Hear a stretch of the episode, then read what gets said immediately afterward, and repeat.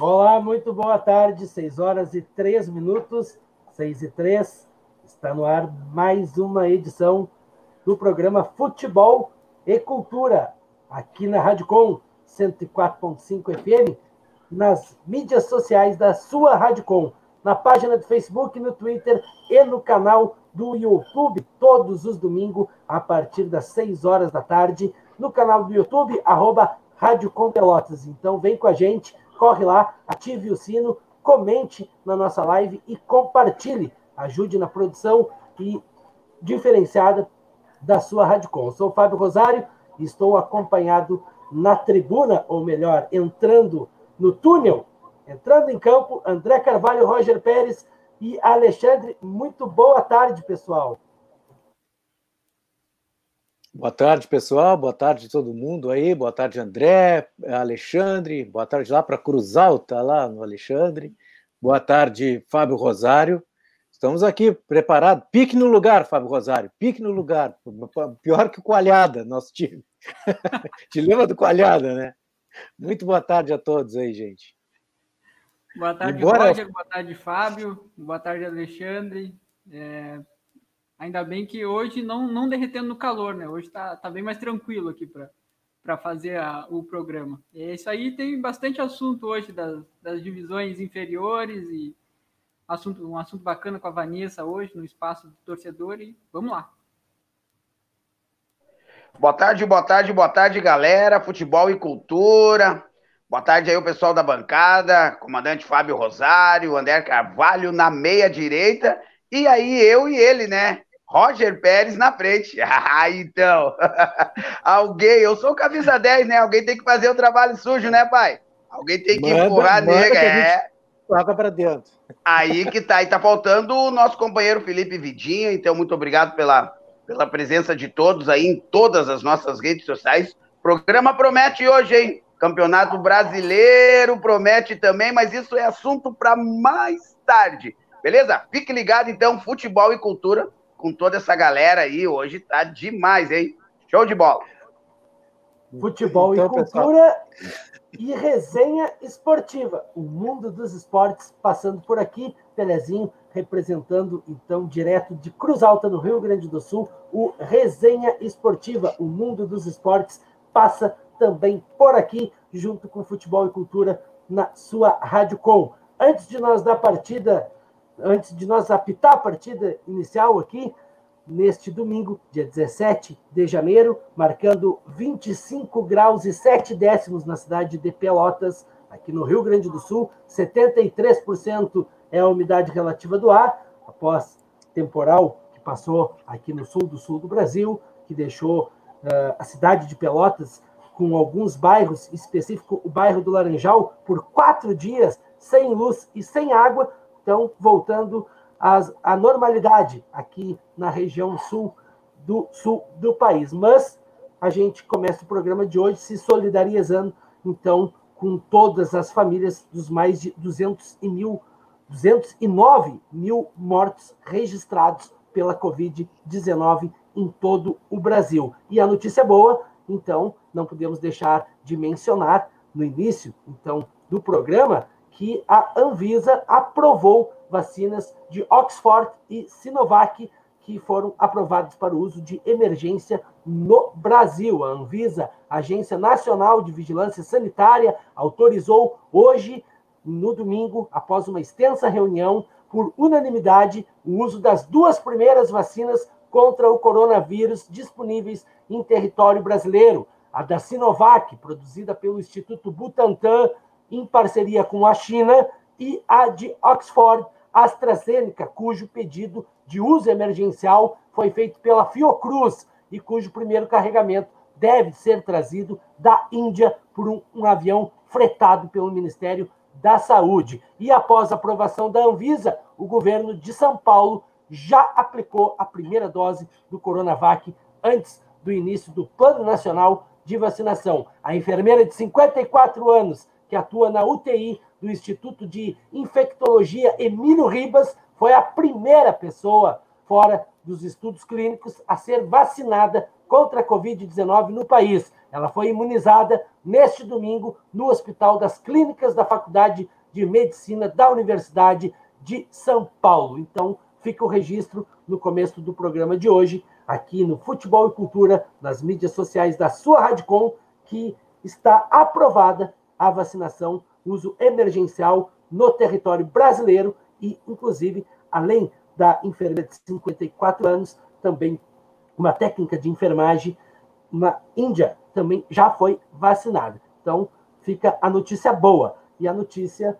que a gente segue então e deixar aqui também, antes de passar a bola, parabenizar a todos que trabalhadores e trabalhadoras da ciência. A ciência de parabéns, então, estender o nosso o, tirar o chapéu, praticamente dizendo, a todos os que estão à ponta, então, dos trabalhos, dos estudos e das pesquisas que está aí começando a vacinação no Brasil. Falamos em nome Dirt Shirts, serigrafia produzido e feito na rua, aqui na Praia do Laranjal.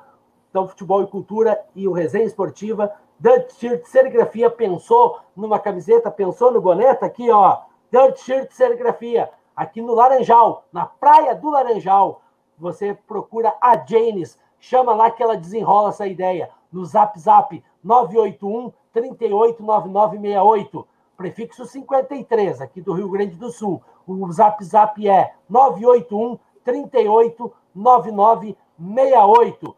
Esquerdo e Costa Advogados Associados, na rua 15 de novembro, 357. Você liga no 32 22 10 22 e come lá o pastel, na rua Almirante Barroso 2447, que abre na segunda-feira, a partir das 6 horas da tarde, até o sábado, e você pede no 30 25 10 66. Pensou em pastel, pensou em Cobilau Pastel, tá dado o início da partida, Roger Pérez. Pois é, Fábio, e aqui entrou o Carlos Malch, né? Então ele fala: boa tarde, futebol e cultura, agradeceu o delicioso pastel. É, que ele foi lá no Comilau, ganhou na promoção da, da semana passada, disse foi muito bom o pastel. Então, excelente, né? Bem bacana mesmo. Outra coisa, ainda bem, né? A gente estava precisando dessa, dessa questão da, da, da, vacina desenrolada uma vez, até para psicologicamente a gente conseguia sobreviver, né? Porque parece que o cara acorda um dia. Ter, né, Roger? Meu Deus, barbaridade. Notícia ruim. Pois é, já basta os 3 a 0 do Brasil contra o. É, tomou 3 a 0 lá que eu nem sei de Série B hoje. Hoje a gente não vai falar de Série B. Pô. Cancela a pauta. Cancela a pauta. Não, mas é isso aí, gente. Que bom, que bom que chegou a vacina. A gente fica feliz, né? E vamos. Eu, eu também já nem sei, né, Fábio, ouvintes e te, telespectadores, quando é que a gente que não tá. Eu, eu mesmo estou no grupo de risco, mas eu vou ser vacinado lá no, Sabe lá, vamos lá. Mas é isso aí. Ainda bem que a vacina está aí, gente. É, então não já, já... Oi? Só para então vamos começar falando do, da série B, né? Senão o Roger vai ficar um, um pouco acanhado. vou ficar off, como diz é. o Pelezinho lá. Vou ficar off. Vai ficar em off. Vamos começar pela, pela Série D, que tá, já definiu quem, é, quem subiu para a Série C e agora, na verdade, estão definindo os campeões, né? Eles estão na semifinal. Semana passada a gente já falou, né? Subiu o Altos do Piauí, é, o Floresta do, de Fortaleza, Novo, Novo Horizontino de São Paulo e o Mirassol também de São Paulo, né? O Altos é um time novo, relativamente novo, foi fundado em 2013, tem sete anos. O Floresta, mais ou menos, né? o Floresta é um time tradicional da Várzea lá de, de Fortaleza. É, foi fundado em 1954, sob inspiração do Nottingham Forest, né? o time, time inglês que ganhou notoriedade na década de 80, foi campeão, bicampeão da Champions League da época, né? que era, que era a, passar a Europa, né? É, é. que é um, um, talvez um dos maiores feitos do futebol, né? Um time do interior ser campeão continental. E ele foi duas vezes, foi campeão inglês também. E o Floresta do Ceará tem um emblema abaixo ali, um, uma, quase uma cópia do, do Nottingham Forest, né? Ele é desde 54 que ele foi fundado num bairro periférico da capital, mas agora em 2017 ele foi profissionalizado, teve um investimento pesado de um de um empresário lá dos ramos do, do tecido, né, que, que, já era ligado, na verdade, ao clube, já conseguiu bons resultados no campeonato cearense e hoje consegue lograr, lograr o acesso para a Série C. O Novo Horizontino todo mundo já conhece, né, o time tradicional de São Paulo, assim como o Mirassol. Ontem teve dois jogos, né, da, uh, teve o Floresta contra o Novo Horizontino, o empate foi em 1 a 1 na verdade dois jogos deram empate, né, o Altos também empatou em 0 a 0 com o Mirassol, e as partidas de volta são no próximo sábado, às, às 18 horas, para definir quem vai para a final da, da Série D. Mas os, os times que subiram já, já estão definidos. E o Novo Horizontino tem um, um velho conhecido, digamos assim, da torcida do Brasil, que é o Guilherme Queiroz, né? Não é um dos. Não tem tanto destaque assim no time, né? É um dos. É um, é um dos artilheiros da equipe, é, mas não tem tanto, tanto de destaque, assim, digamos. E o interessante é que os artilheiros, todos os artilheiros já deixaram, já deixaram os, os, é, os, os times, times, já, já não, não, chegaram nessa fase. Então quer dizer que o Guilherme Queiroz ainda pode ser o artilheiro da Série D. Até ele foi regular, né? No, no que ele passou aqui pelo Brasil, não foi um, um jogador. Bom jogador. Bom jogador. Jogador né? Fez uma boa campanha hum. aqui no Brasil. E esse então é, é os jogos da, da Série D. A Série C teve um, teve um dia muito emocionante ontem, diga-se de passagem, principalmente para a equipe do Ipiranga, que precisava ganhar, né? Ele, na verdade, perdeu os três primeiros jogos da, da, da primeira fase, precisava de bons resultados na, na, na, volta, né? No retorno. Empatou a primeira, ganhou a segunda e chegava enfrentando o Paysandu eh, no Colosso da Lagoa, né? Precisava ganhar e torcer por um empate do Londrina com o Remo estava ganhando, ganhou na verdade 1 a 0 do Paysandu, estava subindo ineditamente para a Série C, mas aos 43 do segundo tempo, o alemão do Remo cruzou, cortou um cruzamento muito esquisito dentro da pequena área, sem ninguém, e botou para dentro, fez um gol contra. E o Londrina ganhou do Remo 1 a 0 fora de casa, lá no Pará, e subiu o Londrina e o Remo pelo, pelo grupo B. É, seria eu estava torcendo para o Ipiranga subir pensando no calendário, né? A torcida do Brasil tem um pouco de ranço com a torcida do Ipiranga, né? Mas eu estava torcendo pensando no calendário. Apesar de que ir em Erechim e, e lá no Pará não é tão, tão diferente assim, né? Digamos assim, a logística quase. Mas. Pô, é longe. Né? Porque vai ter, não, não, tem, não, tem aero, não tem avião, né? Teria que ir de ônibus. Mas, enfim, ficou, ficou adiado esse sonho para o próximo ano. O, o Ipiranga, querendo ou não, é, vem conseguindo se manter na série, na série C, né? O que é, uma, que é um grande feito também, né? E o Paysandu mais um ano patinando, né? Impressionante. O Paysandu é enorme, né, André? Se a gente pensar enorme. bem, né? Tem uma torcida enorme, é um time grande, assim, grande que eu digo, um time médio para grande, né? Pode, tem potencial para ser um time grande, né? E não consegue se firmar enquanto time, assim, né? Né? Passar por uma série B, pelo menos numa série B, né? Continuar jogando. Falo, falo, falo para vocês aí que muito time ficou no meio do caminho, principalmente aí esses Remo, Paysandu, que colocam 20, 30 mil pessoas fáceis no seu estádio, né? Ficaram no meio do caminho porque não teve torcida, hein? Porque imagina, imagina os caras no último jogo precisando subir com. Eles iam botar 50 mil no estádio, certo? 35 mil, 40 mil, e lógico que a torcida ia, ia provavelmente aí praticamente entrar em campo junto, né? Sendo o 12 jogador. É, é impressionante, são né? São times Tem... que são prejudicados, porque são times que são movimentados pela sua torcida, né? Sim, sim, foram os mais prejudicados, né? Tranquilamente.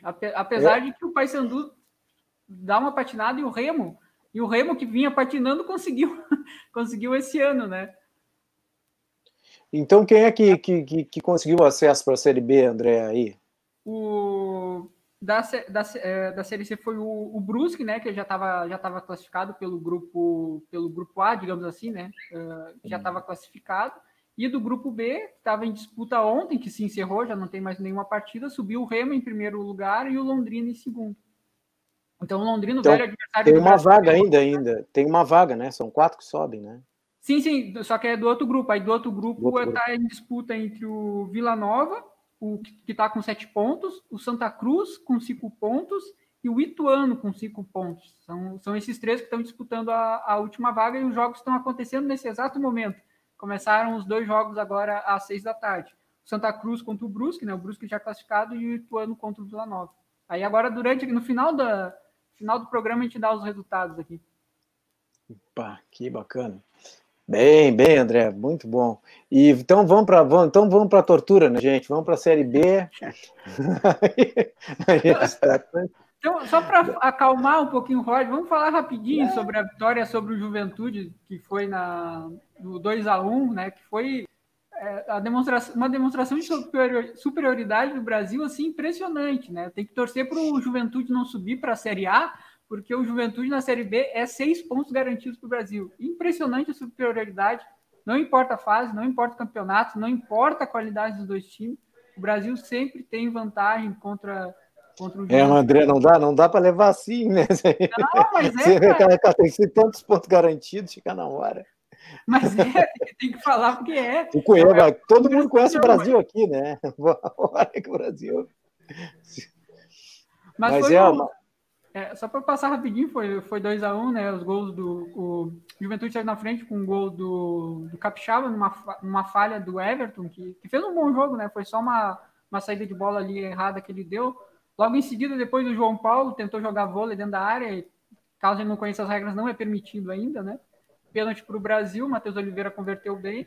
E depois o Diego Ivo, numa bola meio rebatida, sobrou e, e o Diego Ivo estava merecendo bastante gol, né? Ele vem fazendo atuações bem. Vem, vem fazendo, bem, jogando bem. Jogou bem até o jogo lá em. Uhum. Eu acho que até quando o Agora, em Santa Catarina. É, jogou é, bem, sim, jogou bem. Sim, foi, foi o... na, verdade, na, na, verdade, o que aconteceu contra o Figueirense foi meio uma ressaca, né? Uma ressaca de, de, de tu ganhar do, do Juventude, que era o jogo crucial, né? Chegar aos 40 e, 47 pontos, eu acho que o Brasil chegou. Uhum e aí aconteceu isso aí, né? Houve um relaxamento, né? E eu achei demais, né? Porque tu vê que os outros times, tu olha é, os outros campeonatos, os caras não, não relaxam nunca, né? Vão relaxar. Uhum. Mas a gente aqui, a gente tem que levar em consideração tudo, né? A logística, é, o coronavírus, do jeito que é tratado aqui, né? Acabou até um jogador, eu acho que foi do Havaí, eu acho que foi o Valdívia, é, que estava com coronavírus jogando. Tu imagina os outros ali, né? Tu é, imagina. É, o troço é. Tem que comentar, é uma. É uma é um, não tem cabimento, né? O Valdívia jogou antes todo um primeiro tempo positivado, né? Na verdade, eles são dois testes. Como os jogos são muito acavalados em cima do outro, dois dias depois eles tinham um jogo na, na segunda ou na terça-feira. Então eles já fizeram o teste para esse jogo. E esse resultado saiu durante o, durante a partida, né? É. Então eles tiver, tiveram que substituir o jogador no intervalo. É simplesmente bizarro, né? E eu me lembro que no início da, da volta do futebol, a gente discutia que se caso um jogador fosse positivado, se o campeonato seria paralisado. Agora a gente tem um surto de 15, 10 atletas e. Não, não ia ter o campeonato, né? Do jeito que é, um vírus, né? Vírus não, não tem como. Não, para quem olha de fora e vê os, a tabela da Série B com os 33 jogos certinho, nenhum jogo atrasado, cara, ó, que, que organização, né? Não tem essa. O Guarani jogou com dois no banco de reserva esses dias. Ainda teve um expulso ainda. É. Não, é bem desorganizado, né? A CBF ela consegue deixar os filiados dela, mesmo os grandão aí que tem dinheiro, que pagam mais, eles sofrem também na mão da CBF, né? Eles, sim, sim. Ele, é, eles fazem fazem é, gato sapato, né? Na verdade, eles mandam no futebol, né? Certamente não é extremamente complexo, né? A logística de tu organizar um campeonato continental, enfim, com todos os problemas de logística, de transporte que nós temos no Brasil, mas o que é fato também é que, é, apesar de todas as dificuldades, é, é, claramente muito desorganizado, inclusive na Série A, né? E a Série B é um adeus dará. Eu, eu tenho, se caso a Globo perca uh, os direitos da Série B, como, como, como vem tendo, né, que é praticamente um monopólio, é, é corre o risco de ser bem mais desorganizado, né, nos próximos Pô, anos. Meu Deus do céu. Então vamos, vamos dar uma passada nos resultados, então. Começou uhum. quinta-feira, a 35 rodada da Série B. Falta três rodadas, três, né, André? Três, não, quatro, né? vai até a trigésima. Vamos ver aqui já direitinho, trigésima. Não, falta três rodadas mesmo, três rodadas. no final da, da Série B. Né? Então, o Operário ganhou do, do CRB 3 a 2 o Cuiabá ganhou 4 a 0 Jogão de bola, né? Diga-se de passagem. É, Jogaço de bola. De, jogaço. O, o, o, o Cuiabá ganhou 4 a 0 do, do Guarani. Sexta-feira o Brasil tomou 3 a 0 do Figueirense. É, o Sampaio Correia ganhou 2 a 1 do Paraná. O América empatou 1 a 1 com o Botafogo. O CSA empatou 1 a 1 com o Havaí. O Juventude ganhou 1 a 0 do, do, do Cruzeiro ontem. Eu vi esse jogo, até depois a gente pode comentar. O Oeste é, perdeu 1 a 0 por confiança em casa. A Ponte Preta ganhou é, 2 a 0 do, do Náutico e o Vitória empatou 0 a 0 com a Chapecoense. Então, só vou, só vou trazer quem é o primeiro, quem quem está no, no, no, em primeiro colocado aqui é o América com 68, o, a Chapecoense com 67, o Cuiabá. Já subiram, né? Esses isso, dois já subiram. Já estão, já estão na Série A. O Cuiabá com 58 e o Juventude com 55. Com esse o... resultado do empate do CSA, né? Que ele conseguiu, conseguiu a vaga. Isso. E o, quem está no, no, Z4 né, é o Vitória com 39 pontos, mas ainda tem chance, né? Porque o Norte tem 39 também, o Paraná com 36, o Botafogo com 34 e o Oeste, sim, 26 pontos, 25, é, 26 pontos. Eu acho que o Oeste já, já foi, né? O Oeste já, já, é, já era, né? Teremos uma Série C com bastante paulistas ano que vem. Ano que vem, não, né? Faço, faço, faço uma pergunta para vocês, então, já que passamos a, a lista da, da Série B aí. Uh, América Mineiro e Cuiabá já estão na Série A. Né? Já pode a, a CBF. A Chapecoense, América... perdão. América chegou, e Chapecoense. Chegou o nosso meia-direita aí, meio atrasado. Ó, oh, olha aí, ó, mais um para fazer o trabalho. Mais um, mais um. Mais, mais um para botar a bola no peito, botar no terreno e cartear, né? Isso aí, Felipe Vitinha. Ponta de lança de peso. Oh, peso que não falta, né, Vidinha? Pô, sou o André Scapo. Walter, Walter. Valtinho. Uh, continuando o meu raciocínio, Felipe Vidinha, estamos na Série B, já estamos com a, com a tabela, né? Então, uh, América Mineiro e Chapecoense já estão na Série A. Já, perfeito. E, e eu acho que para campeão, eu acho que também não, não, não, não assusta mais, né? É, são dois Segundo pontos, a tabela. Ah, são só dois pontos? Ah, não, então ainda tem, tem, tem, tem coisa para rolar, então. Eu, uh, eu me refiro ainda a essa vaga do Juventude que ainda está pendente, né? Uma tá. porque tem, uma porque tem, tem, tem jogo, são nove pontos de disputa, e eu gostaria que de repente aí, uh, meu back central, Roger aí, qual é que é. são os outros três que estão aí na colinha do, do, do Juventude? Na, na cola do Juventude, na cola do Juventude está o CSA com 53, a Ponte Preta hum. com 51 e o Operário com 51. E o Havaí, que joga Havaí Juventude, terça-feira, baita jogo, hein? 19 jogo. e 15 na ressacada, vale a pena ver. E, vale o Brasil de, e o Brasil de Pelotas lá no 7 a 1 é isso aí, pode botar a Padecal pro pro, pro Cruzeiro definitivamente não, não subir, né? É, eu, eu acho que já não sobe, né? Decre... Não, o Cruzeiro já decretou. O Cruzeiro não sobe com a, com a derrota de ontem mais um ano na Série B. Na verdade, uma, o Cruzeiro, mas tem o Cruzeiro uma... desce de novo, né, gente? O tamanho é. do Cruzeiro, o que aconteceu, o Cruzeiro não, não, é. não é. desce de novo, né? É uma pena. Mas né? tem, mas... mas... tem uma pá de, vai ter uma pá de cal ainda, né? Porque tem é. Brasil de Pelotas e Cruzeiro, né? Não, e se, se for parar para pensar que todo mundo. Pr primeiro, boa tarde para todo mundo, desculpa boa aí. Tarde, é, mas ele. Só, só fizemos uma corneta ali do atacante de peso, mas não dei boa tarde. Né? Domina a bola e entra, vem te embora. É. Ô, Fábio, não, e pessoal, não, ainda se a gente for considerar a questão lá dos 45 pontos, então o Cruzeiro ainda está com risco de queda para a Série C, né? Porque está com é. 44 ainda, né? É. é. Mas tu vê, né? O Cruzeiro ainda, a gente comentou com a chegada do Filipão, desde a época da chegada do Filipão, que provavelmente ia dar uma reação, deu uma reação, né, melhorou um pouco, e aí agora tá aí, perdendo para o Oeste, né? Assim como o Brasil também perdeu para o Oeste, né? Lembrando.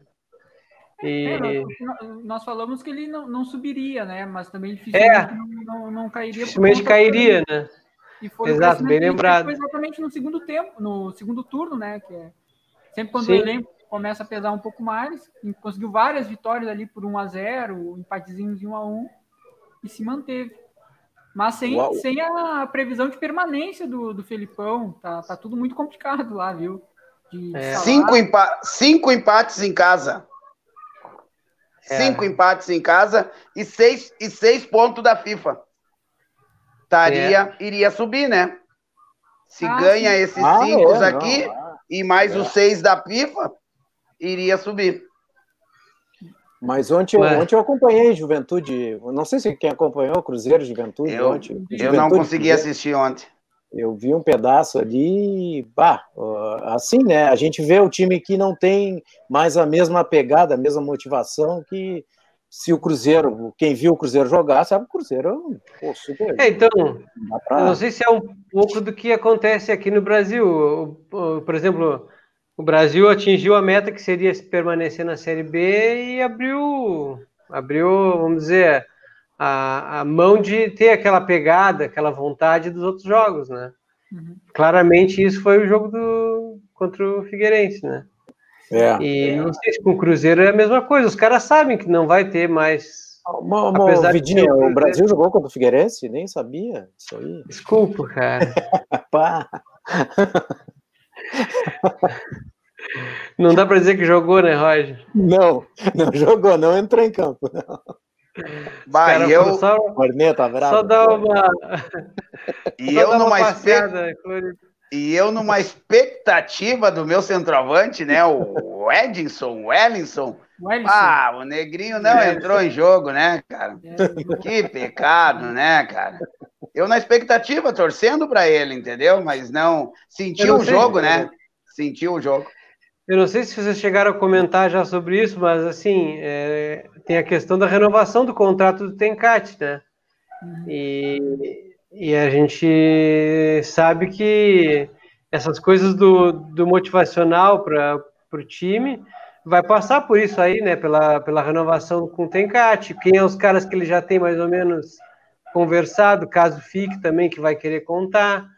Isso aí é tudo bastidor de, né, de partida que certamente também pesa, né, pro, pro desempenho.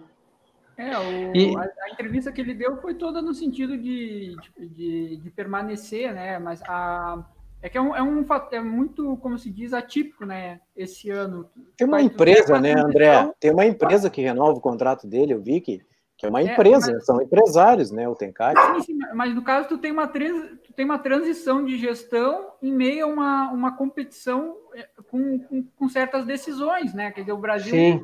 No meio dessa transição de gestão, ainda tinha a questão de permanecer ou não na Série B. Se não, se não permanece, ou, ou se até sobe, né? Seria, vamos dizer, mas uma, uma, uma possibilidade pequena, mas vai lá muda toda a questão, muda todo um, um, planejamento, né, de tudo, inclusive de salários, né? Então, agora no final da a gestão do, do Newton, é, efetivamente, já estão já estão em, transa, em, transição, né? Mas efetivamente é, é, o final da, da Série B, né, que assume, né? Isso. Então, uh, lembrando, lembrando, né, pessoal, que a gente precisa também ter em mente que vai folgar um final de semana, né? Não, eu acho que não, a Série B eu acho que vai folgar um pouquinho mais, termina antes, né? O Campeonato Brasileiro folga uma semana, né? Folga um ah. final de semana e já começa o, pelo menos o gauchão já começa, né? Eu é, já vou mas... dizer quando, quando é que termina a Série B. São mais três jogos, né? Ah, termina sábado, dia 30. Sábado, ah, não, então 30. vai. Ah, não, então vai folgar legal, porque o. É, o, gal, é, o gauchão, é. e o gauchão começa dia... O gauchão começa... Nós estamos na... É, então mais quatro semanas. É, então vai ter uma folga legal, né? Porque o, gal, é. o gauchão termina depois do Campeonato Brasileiro. Dia 27, e aí eu... eu acho. Dia 27 20... daqui de fevereiro. 27 de fevereiro começa o galchão. É, o primeiro é, jogo vai, do Vai ter um mês, eu acho, de, de férias, eu acho. É, né? vai ter um mês de férias. Bom, vai dar para dar uma respirada, né? É, dá, dá, dá, dá para montar um time é, razoável. Não, não, sei como é que tá a montagem do time. O Brasil, Juventude e outros times que estão jogando as competições nacionais, Inter e Grêmio. Inter e Grêmio vai botar o Sub-23, né? O, o, vai botar uma equipe de transição, que estão chamando agora. Agora, o Brasil e o Juventude fica complicado, né? Não tem todo esse elenco para botar no gauchão. E o gauchão, para eles, tem muito mais peso que para a dupla Grenal, né? Tem uma, tem um, uma complicação aí. Só, é, só, mas só que a dupla, a dupla é, não é, não é bem assim, André. Tem todo, todo coisa é... no pescoço, pé no pescoço. O... A dupla eu, não, eu... eu, sei, eu digo, não, mas eles vão, eles vão colocar a equipe de transição. Tá? Eu digo que a equipe de transição da dupla é muito mais tranquila nesse sentido, né, do que a do que uma equipe sub-20 do, do Juventude ou do Brasil. Ah, é, não, com certeza. Mas a equipe do Grêmio de transição, acho que um tempo aí, olha, eles tiveram que trocar todo mundo, botar o time titular, porque senão ia cair para. Né? É eu, eu não sei como é que estão. Né? Tem, tem, sempre essa questão da pré-temporada. Agora, certamente, eles vão começar antes, vão começar junto com, com as outras equipes. A maioria das equipes do Pelotas também, acho que dia 19 vai apresentar, né? Depois o Felipe pode falar mais, talvez. Dia 19 vai apresentar o grupo, né? E, e outras equipes já estão apresentando dia 17 do, do agora até hoje seria, né, no caso, já estão apresentando a, as equipes para o gauchão. Pessoal, 6 horas 33 minutos, 6 e 33 areia escorrendo na ampulheta e precisamos trazer as principais interações dos nossos internautas, nossos espectadores, lá pela página do Facebook, o Carlos Francisco Malte, o Chicão nos acompanhando, meu irmão Fernando Rosário, lá na Pinheiro Machado, no Fragata, e também o Ronaldo Quadrado. Ronaldo Quadrado colocando melhor mesa redonda na página do Facebook, o Fernando botando Futebol e Cultura na Rádio Com, um programa certeiro no final de semana. No canal do YouTube da Rádio Com Pelotas, o Álvaro Barcel, nosso poeta camarada aqui da Rádio Com, mandando um abraço para a rapaziada, professor Renato Azevedo, de Azevedo, da Odonto, da Universidade Federal de Pelotas, o Christian Mendes, de Santa Catarina. Christian, estamos só esperando a vacina e estamos todo mundo pra, indo para a posada tirar férias aí em Santa Catarina. Está aí o Christian nos acompanhando direto de Santa Catarina. E o Renato Azevedo, o Álvaro, primeiro coloca no gol de, do Sobes, não houve impedimento. O Cruzeiro, mesmo na caca que vive no momento, foi prejudicado. Tá? A interação do Álvaro Barcelos no canal do YouTube. Ed Catribe, tá aí um grande abraço para o Ed Catribe colocando na, no canal do YouTube. Chavante, ano que vem, Campo Novo e torcida. Precisamos manter esse elenco e contratar mais uns três jogadores para titularidade. Aí ninguém segura. Colocando o Ed Catribe. O Renato Azevedo vem e coloca com o Felipão e tudo. O Álvaro coloca Brasil e Cruzeiro já jogaram as duas. E o Renato também diz de novo: o Filipão já era, depois do 7 a 0 se desmoralizou. O Guto Lisboa nos acompanhando, boa tarde também, o Guto Lisboa. E fala, gente, bora lá, baita tarde, a nossa companheira Janes, ela da Dirt Shirts Serigrafia, direto, é produzido e feito na rua, que faz toda a nossa produção, tanto artística como nas redes sociais. E falar nisso, destaque de hoje do nosso card principal, rapidinho, antes de nós abrir o espaço para os novos resultados e também trazendo o espaço do torcedor, o card principal do futebol e cultura desta semana, ou melhor, começando a semana, neste primeiro dia da semana, no domingo, e já deixo claro, em alto e bom som, Alexandre Barbosa, direto de Cruz Alta, e a tribuna toda aqui de Pelotas, que quem não gosta de cultura e informação, não ouça a Rádio Com, porque a Rádio Com trazendo o card principal, um dos melhores camisa 9, o maior artilheiro do Galo na história do futebol brasileiro. Há 50 anos, o garoto conhecido como Zé ou Caburé na então pacata cidade de Ponta Nova, interior de Minas Gerais, vivia seu último aniversário antes de começar a conquistar seu império e se transformar em rei. Nascido em 11 de janeiro de 1947, ele, José Reinaldo de Lima, chegava aos 14 anos já encantando por sua arte. Naquele ano de 1971, sua história mudaria, assim como a do Atlético Mineiro, que receberia o maior ídolo e artilheiro da sua história. No livro Punho Cerrado, a história do rei, escrito pelo filho do ídolo atleticano Felipe Van, ele conta em detalhes como foi a chegada de Reinaldo ao Atlético. E em sua trajetória alvinegra, o garoto Caboré recebeu da torcida atleticana um dos maiores homenagens prestadas a um ídolo no futebol, no mundo do futebol. E quando entrava em campo, a massa explodia com um grito que virou marca: Rei, rei, rei! O Reinaldo é nosso rei. Foram 254 gols em 475 jogos, média de 0,53. Ele é o maior artilheiro do clássico Atlético e Cruzeiro no Mineirão, com 16 gols, segundo os dados alvinegros. Mas com 15 nas fichas históricas do gigante da Pampulha. De toda forma, a marca é dele.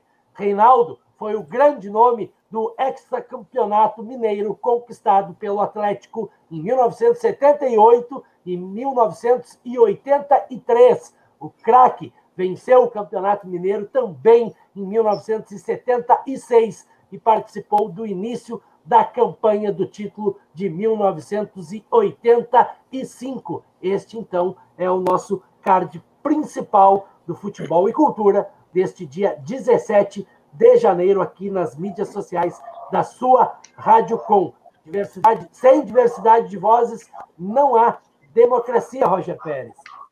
Pois é, o Reinaldo, quem, quem se lembra, né? Eu, eu vi uma. Eu já sou velhinho, né? Então eu vi uma.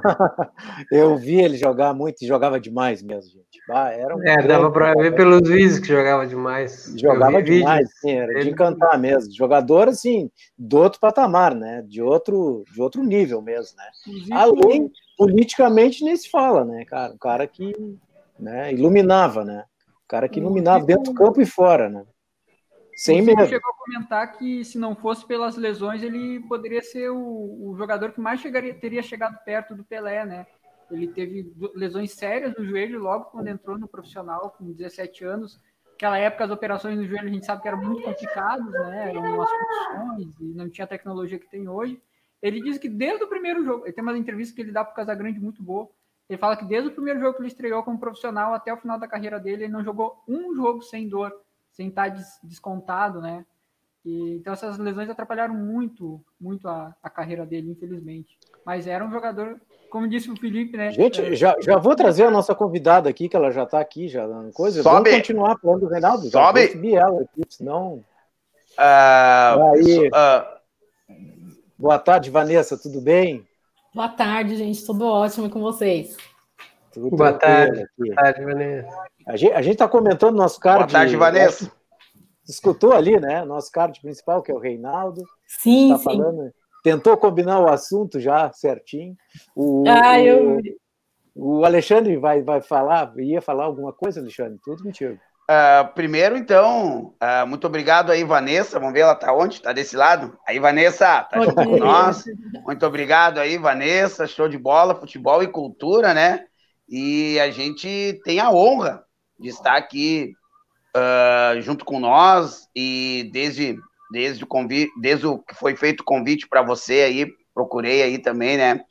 Conhecer um pouquinho mais, né, do, do que você venha, vem fazendo aí, mas, mas o futebol e cultura tá com, tá com gol aberto para você, né?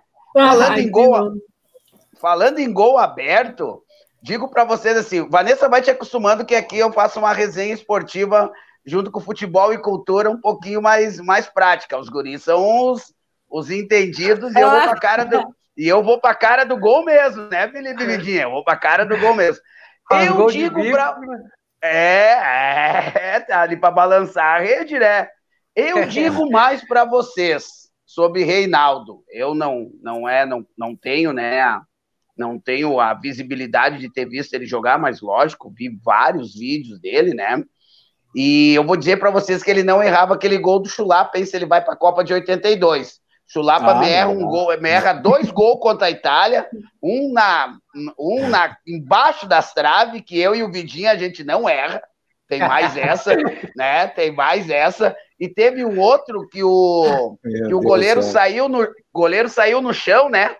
Goleiro saiu no chão e o Chulapa vai chapa ela rente ao chão e estoura no goleiro. Se tá o Reinaldo naquela posição ali, e o Reinaldo não foi devido à posição política dele, né, na época, nessa seleção. O Careca também ficou de fora dessa seleção, né?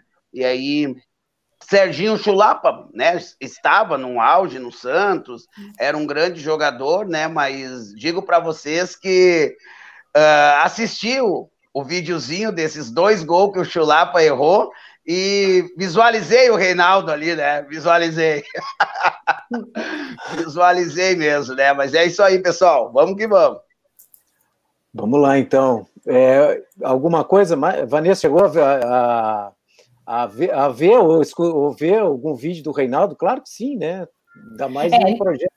Não sou conterrânea dele, não, não, não o vi jogando, mas já vi jogadas e já li o livro né, o Punho Cerrados, e inclusive ele foi um dos, dos, personagens da exposição que eu organizei na época da Copa sobre política e futebol, né, até porque ele comemorava os gols, né, fazendo aquele gesto do punho fechado, né, do, do movimento Black Power, né, e há, né, há indícios aí de que ele realmente não foi para a Copa em 82 por causa da, da, da posição política dele, e não foi o primeiro e nem será o último, eu acho, né? Acho que de tempos em tempos, né? Tele Santana, né? Tele Santana. Eu acho que de tempos em tempos a gente vai vendo esse ciclo histórico, né? Ah, embora no futebol, pelo menos aqui no Brasil, não sejam jogadores muito engajados politicamente, mas a gente vê que ao redor do mundo vai aparecendo, que nem hoje a gente vê a questão do racismo aí super forte, né? É, e os jogadores né, de, debatendo isso, trazendo à tona uma coisa que sempre foi comum no estádio. Eu frequento estádio desde os 10 anos de idade, já estou com 41, então quer dizer, foram 30 anos aí de estádio, e eu sempre vi, né, é, torcedor chamar jogador de macaco, fazer barulho de macaco. Machismo é, também, né, Vanessa? Ser, é, Muito. ser homofóbico, né, com várias musiquinhas, enfim, de xingar jogador. E com mulheres, né, porque a gente na arquibancada sofre pra cacete, né, porque eles acham que lugar de mulher não é no estádio. Então eu acho que de tempos em tempos esses assuntos retomam e, e, alguma dessas bandeiras puxa as outras, né? Porque acaba, acaba puxando tudo, e a gente está numa sociedade em evolução, né? E, e, esses assuntos com certeza vão surgir cada vez mais, e a gente vai ter que repensar. E o torcedor do estádio de futebol vai ter que pensar também sobre como ele age ali naquele espaço público. Repensar, Eu... né? Eu em Roger, eu queria só aproveitar antes de, da Vanessa falar sobre o projeto, sobre os trabalhos que ela desenvolve. Eu acho, eu fiquei pensando sobre isso hoje, assim. Eu acho que a gente podia, pelo menos para, sabe que tem bastante gente que tem a, a, na nossa audiência aí, pô, a, a Radicom tem mais de mil inscritos no YouTube, a gente tem uma audiência legal do programa, mas eu às vezes fico refletindo sobre o quanto as pessoas se dão conta do que foi o período militar, a ditadura militar, sabe? Para a gente fazer a analogia do futebol, das restrições, né, dos jogadores, do posicionamento, eu acho que era legal, pelo menos, a gente falar um pouco sobre o que, que representou a ditadura militar. O Brasil, lá em 64, né, vivia sobre, é, sobre o regime presidencialista, houve um golpe, houve uma ruptura, e a partir é, de 64 foram 21 anos, né, Vanessa, de, de, de regime autoritário, de restrições de imprensa, restrições políticas, as pessoas não podiam se manifestar, e, e isso teve impacto também no futebol, né? Eu tava, eu, eu quis, fiz questão de falar sobre isso para gente, a gente explicar o básico do básico, que às vezes o básico para a gente às vezes não é para todo mundo, né? Uhum. Porque pensando assim, pô, eu acho que eu tive uma boa educação na escola, assim, sabe? Só que tem, tem coisas que, por exemplo, na biologia, eu me lembro dos cromossomos serem uma matéria que me marcou, sabe? É, aí tu pega, sei lá, geografia, teve, teve sempre alguma coisa que é bem latente, assim. E aí, em história, eu fico impressionado hoje com a consciência política que eu tenho, como é que não me marcou tanto na, na escola, assim, é o período da ditadura, né? Porque foi passado de maneira branda, assim, né? Então, eu acho que a gente tem que fazer esse exercício sempre, assim, que a gente tem a oportunidade para muita gente que nem, nem sabe, acho que a ditadura e aí, se vocês puderem contribuir mais, acho que até conseguem. Eu, eu, eu, queria fazer assim, Felipe. Eu acho, acho que o projeto dela, na hora que ela falar do projeto, vocês vão entender bem, porque é, além disso, ela é autora do livro, aquele reportagem é, do Eduardo Bacuri, que é que ela, ela vai contar, ela vai contar. Não, eu só queria entrar primeiro assim como no, no espaço do torcedor, né? Que a Vanessa é uma corintiana. Sim, então, beleza, me antecipei um pouco. E a gente vai. Não, não, tá bem, tá certo. E eu queria saber como é que ela virou corintiana, todo, todo esse, todo esse, esse trajeto, aí depois a gente entra no projeto. É, é, futebol é uma coisa muito louca, né? Você, geralmente passa muito de pai para filho, né? Meu pai era santista, doente, é, e nós, nós somos cinco irmãos, mas quatro seguidos e um que é sem porão. Então, os quatro iam direto com ele no estádio de futebol. Então, ele levava a minha, minha irmã também. Então, as meninas iam também para o estádio de futebol. Tentou fazer todos Santistas, não conseguiu. A minha irmã não gosta muito de futebol, torcia para São Paulo, porque ela é daquela época do Raí, enfim. É, meus irmãos, por causa do pai, são Santistas, e eu virei corintiana para encher o saco do meu avô, que era São Paulino. Eu, meu avô morava em Itanhaém, eu estava passando as férias de, no, de 90 para 91 lá. E final do Campeonato Brasileiro, eu vou torcendo para o São Paulo, e aí fui provocar o voo e comecei a torcer para o Corinthians. E aí tipo, vi o Neto jogando e me apaixonei, e aí é, casou, tudo certo. Né? E, e, o mais legal disso tudo, assim, que meu pai nunca teve essa intenção de me fazer mudar de time, muito pelo contrário, ele me incentivou. Ele foi o primeiro a me dar a camisa do meu time, primeiro a me dar o agasalho do time, é, me levar para jogos do Corinthians. Então, foi, foi uma coisa bacana, né? Lógico que tinha aquela. É, a rivalidade normal em casa, né? Ainda mais quando teve aquele 7 a 1 quando eles ganharam 2002, 2002 sempre teve né, aquelas brigas ali entre a gente, mas sempre respeitando, né? Por exemplo, meu pai, quando o Corinthians caiu para a Série B, ele sentou do meu lado e chorou comigo, entendeu? Porque ele via que aquilo, ele sabia que o futebol era uma coisa muito importante para mim. Então, ser corintiana foi isso. Eu acho que depois, conhecendo a história do Corinthians, a história de alguns jogadores, é, com certeza foi mais afirmando essa identidade, né? Ser muito ligado a esse estudo sobre ditadura, né? O Corinthians ter tido aquela, aquela fase da, da democracia corintiana, que é uma página muito bonita da história, acho do futebol mundial, nem só do futebol brasileiro, né? É, então, tudo isso foi me deixando mais engajada com o time, fazendo com que né, eu, eu criasse mais raízes. Então, eu sou, vou dizer, fanática, né, pelo Corinthians e mas assim, adoro a história do futebol em si, né? Vou a jogos de futebol de outros times, cansei de ir, né? Mas lógico que sou torcedora muito mais do meu time. E agora, esse ano, final da Libertadores, aí vou torcer para o Santos, porque meu pai faleceu agora no fim de. no comecinho de novembro, né? E eu tenho certeza que ele ia estar muito feliz aí. Então, já que o rival é o Palmeiras também, né? Então vamos engrossar a torcida do Santos.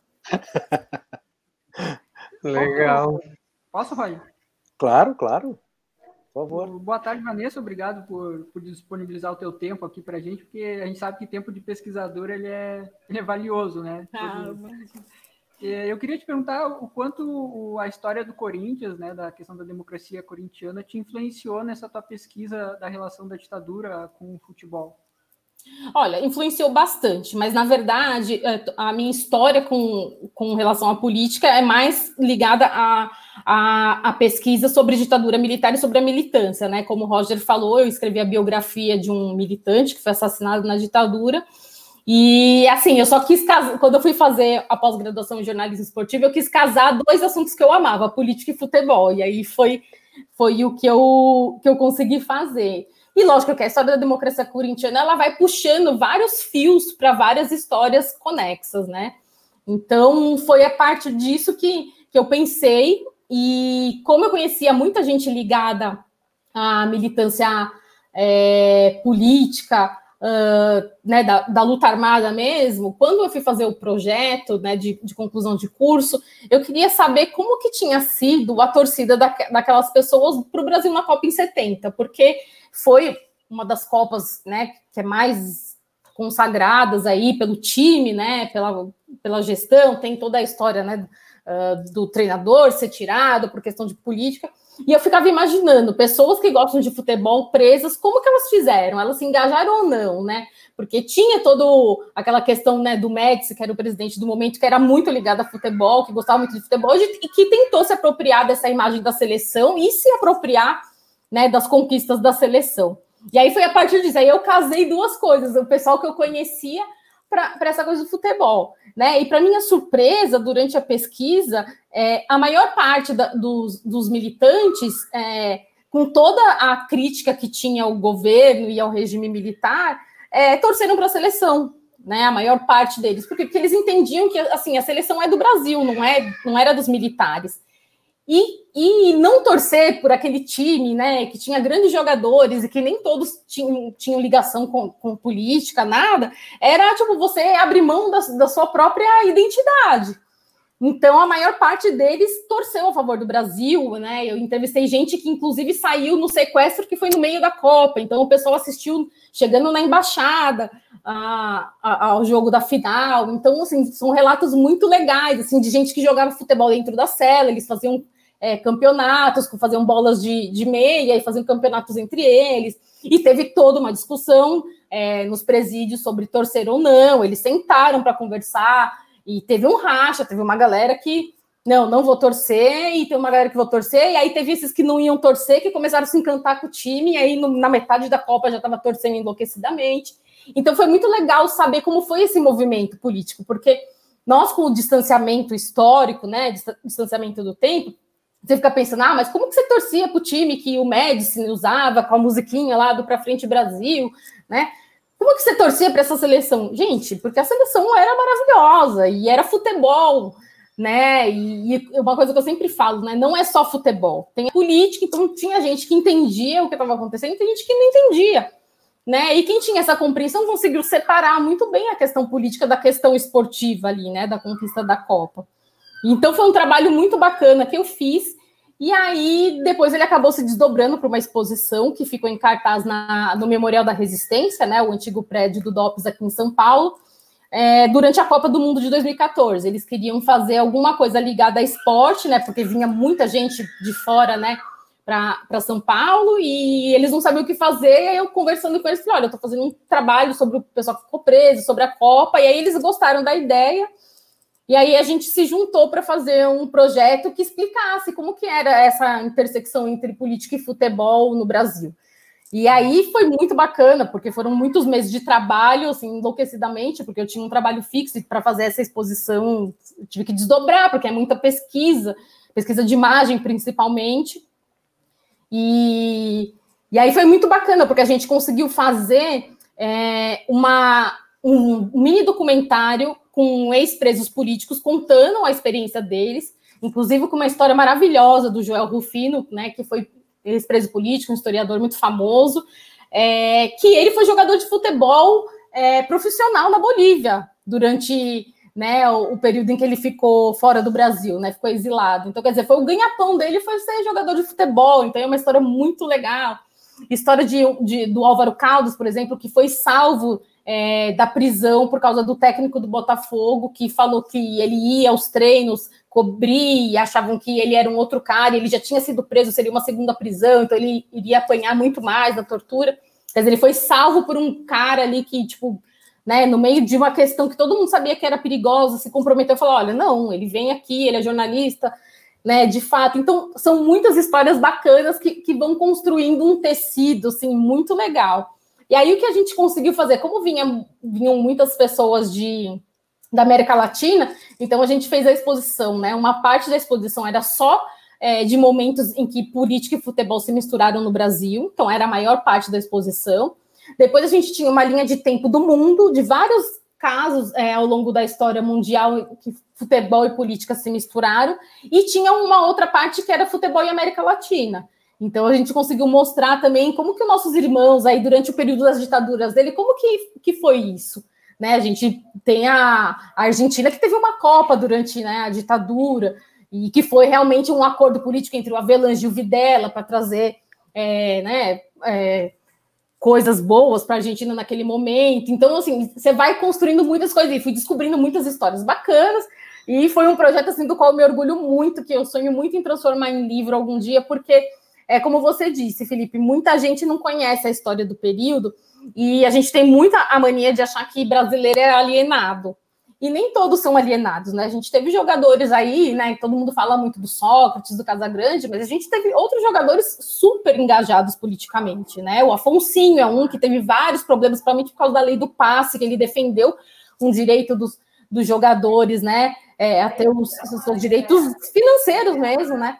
Acabou sendo muito perseguido por conta disso, e era uma pessoa instruída, era médico formado, né? Como, como o doutor Sócrates.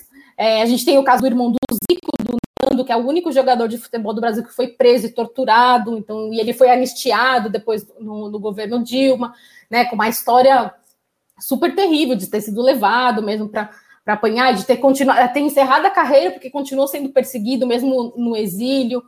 É, então, assim, é muita coisa bacana que as pessoas não fazem ideia de que acontece no Brasil, né? Então, Verdade. pesquisar isso e trazer isso né, tentar traduzir isso de uma forma que as pessoas consigam compreender foi, foi muito bacana. É, eu acho, por exemplo, se tu falar para um, um, torcedor do Flamengo, que às vezes é, tem, tem uma consideração, digamos, um pouco mais favorável ao período militar, e dizer para ele que o Zico não foi para uma Olimpíada porque o irmão dele estava sendo perseguido, talvez seja uma boa porta de, de, de entrada para explicar para ele todo um outro período de, de, de restrições a liberdades individuais que existiam né, naquela época.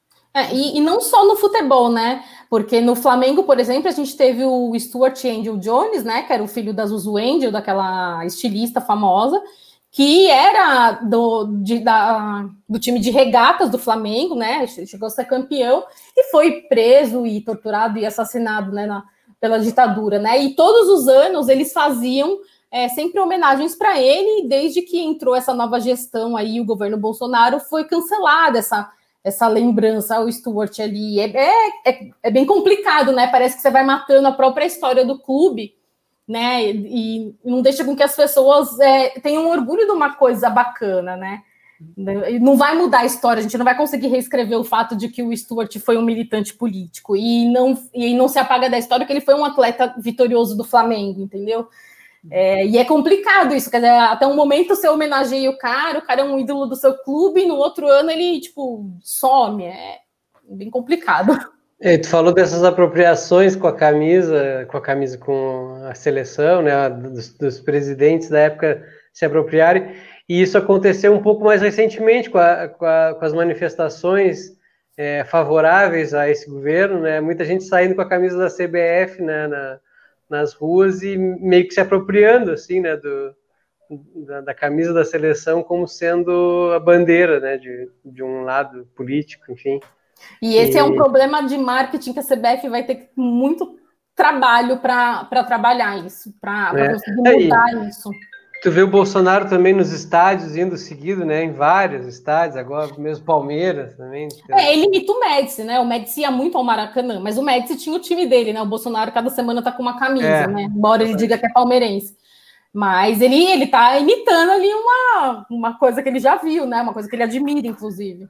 É, e bem como tu disse, os caras não vão deixar de ser Palmeiras, mesmo discordando do Bolsonaro, porque, né, tem o Bolsonaro e o Felipe Melo da vida lá. Sim, sim. É, até porque em todos os clubes, se você olhar, né, mas tem muito jogador de futebol aí que, que é, né, pró-governo, pró-Bolsonaro, né? Em sim. todos os clubes, você vê o, no Corinthians era o Jadson, o Fagner, é, você vai em outros, você vai ver, eles se expressam, é né? Politicamente, né? E cada um tem o seu direito, nós vivemos uma democracia, cada um tem seu direito. É que alguns clubes têm uma história muito mais ligada, né? Com, com não é nem com um lado de esquerda ou direita, mas mais ligado aos movimentos sociais e ligados aos movimentos democráticos do que outros. Sim. E aí, né, faz uma diferença. Acho que a torcida do Corinthians é uma torcida que consegue fazer uma chiadeira bem grande com relação a isso, né? Principalmente quando, quando quiseram contratar um jogador que estava envolvido com com violência doméstica, a torcida não deixou contratar, fez barulho e aí o clube mudou. E eu acho que isso é importante, porque as pessoas também têm uma mania de achar que o torcedor é alienado. Né? E, e eu falo pela minha torcida que eu conheço mais por frequentar, né?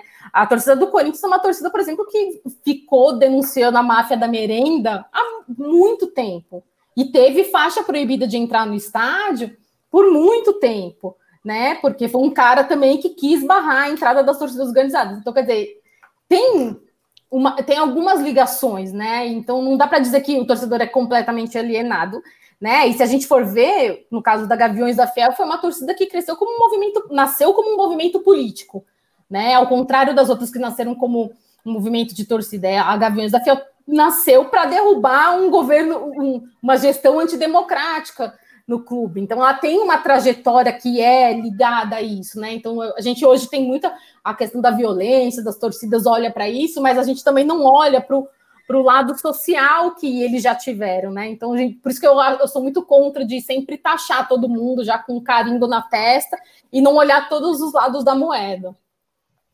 Eu tava. Pode, pode ser eu agora, seu Roger Pérez? Pode ser. Pode vai ser eu. Vai isso, vai até porque até porque dentro do, do próprio YouTube tem. Eu tava dando uma. Eu tô sem a produção aqui, né? Pô, a produção me mata, né? A produção faz 50 dias que a produção tá na praia, cara. Vou te falar, né? Férias de juízo, a produção dele. É, Pô, cara, produção me mata. Então eu tô aqui então com o meu celularzinho aqui, né? E aí eu tava dando uma olhadinha no YouTube, né? Caiu aqui o programa no YouTube e no YouTube tem uma pergunta bem pertinente, né? Vocês dão uma olhadinha aí no YouTube e tem uma pergunta, uma pergunta não, tem alguma situação ali, uh, porque um senhor, eu não me lembro o nome dele agora, ele fala que o Reinaldo não foi levado para a seleção, uh, não foi por, por, por situações políticas, porque senão também nosso saudoso doutor Sócrates, que para mim é um dos melhores camisa 8 que eu vi jogar, né? Não tem, né? Não tem para mim, doutor Sócrates era o cara que desfilava em campo, né? Depois dele, né, daí pega o terno dele, né, e daí bota no Zidane, mas primeiro, primeiro, doutor Sócrates, né? E esse rapaz, ele faz um link ali junto com nós, né? E eu, né, para não ficar também fora do assunto, dei uma pesquisada aqui agora, né? E respondendo esse rapaz que está que tá ali, né? Doutor Sócrates, e daí passando já a pergunta para doutora, a doutora Vanessa, o engajamento político do doutor Sócrates era um pouco diferente, até onde eu li agora, diferente um pouquinho do Reinaldo, né?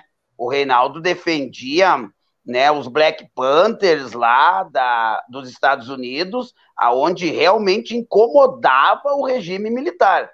E o doutor Sócrates, ele quis envolver uma democracia onde envolveu o clube, aonde tinha igualdade, né, desde aquele cara que juntava as tampinhas e que limpava lá, para ter uma voz ativa dentro do clube, até mesmo ao, ao presidente. Se eu estiver errado, a senhora me corrige, até para a gente poder dar uma resposta para quem está aqui no YouTube. Não, mas ó, vou corrigir, não sou doutora e não precisa me chamar de senhora, mas vamos lá. É, eu acho que são dois movimentos políticos é, semelhantes. É, a gente tem que lembrar, por exemplo, que o Sócrates e o Casagrande foram fichados pelo DOPS. Eles eram acompanhados, o, o Casagrande, o Vladimir, uh, se eu não me engano, Zé Maria, também vários deles ali da, da, da democracia corintiana foram. foram é... Zenon, Zenon tá nessa barca. É, então, vários deles foram fichados e eram acompanhados. Tanto que o Casagrande tem uma, uma prisão por, por é, posse de maconha que foi plantada. Então, é, é uma história assim, que tipo, eles estavam de olho. Só que assim, quando você tá, tem um movimento muito grande que envolve um clube de futebol, não envolve um jogador só, é, né, com, uma, com uma coisa grande, com um time que está ganhando, não interessava muito a ditadura ir ali para cima. Eles iam ficar vigiando os jogadores e, lógico, que alguns deslizes iam ser os primeiros a, a levantar a bandeira e falar que os caras né, é, eram errados. É, e, e, com uma diferença também, né? Uh, de 82 para 83, a gente já, que é o período né, da, da da democracia corintiana, a gente já está num período já quase de transição, né, do governo militar para o governo civil, né? A repressão já era um pouco menor, então tem isso também. É, no caso do, do Reinaldo, o Reinaldo começou a ter problema ainda quando a gente estava numa ditadura mais apertada, de 78 para frente, né? Ele já tinha tido problema na Copa em 78. Então, é, vem uma coisa maior. E o movimento dos Panteras Negros era um movimento que já pre, não, que pregava um pouco da, da, violência, né? Não era uma coisa tão pacífica. Não era uma violência também, assim, vamos lá, vamos matar todo mundo. Mas assim, tipo, você me bater, eu vou te bater. Então eu acho que, que tem essa questão. E às vezes é assim, é, é lutar contra um só, né? Aquela coisa, o Sócrates era branco, o Reinaldo é negro. Então, eu acho que está explicada aí a, a, questão da perseguição. É, é, muito maior, a gente sabe que isso cansou de acontecer no Brasil e continua acontecendo, né? A gente vê aí todos os dias.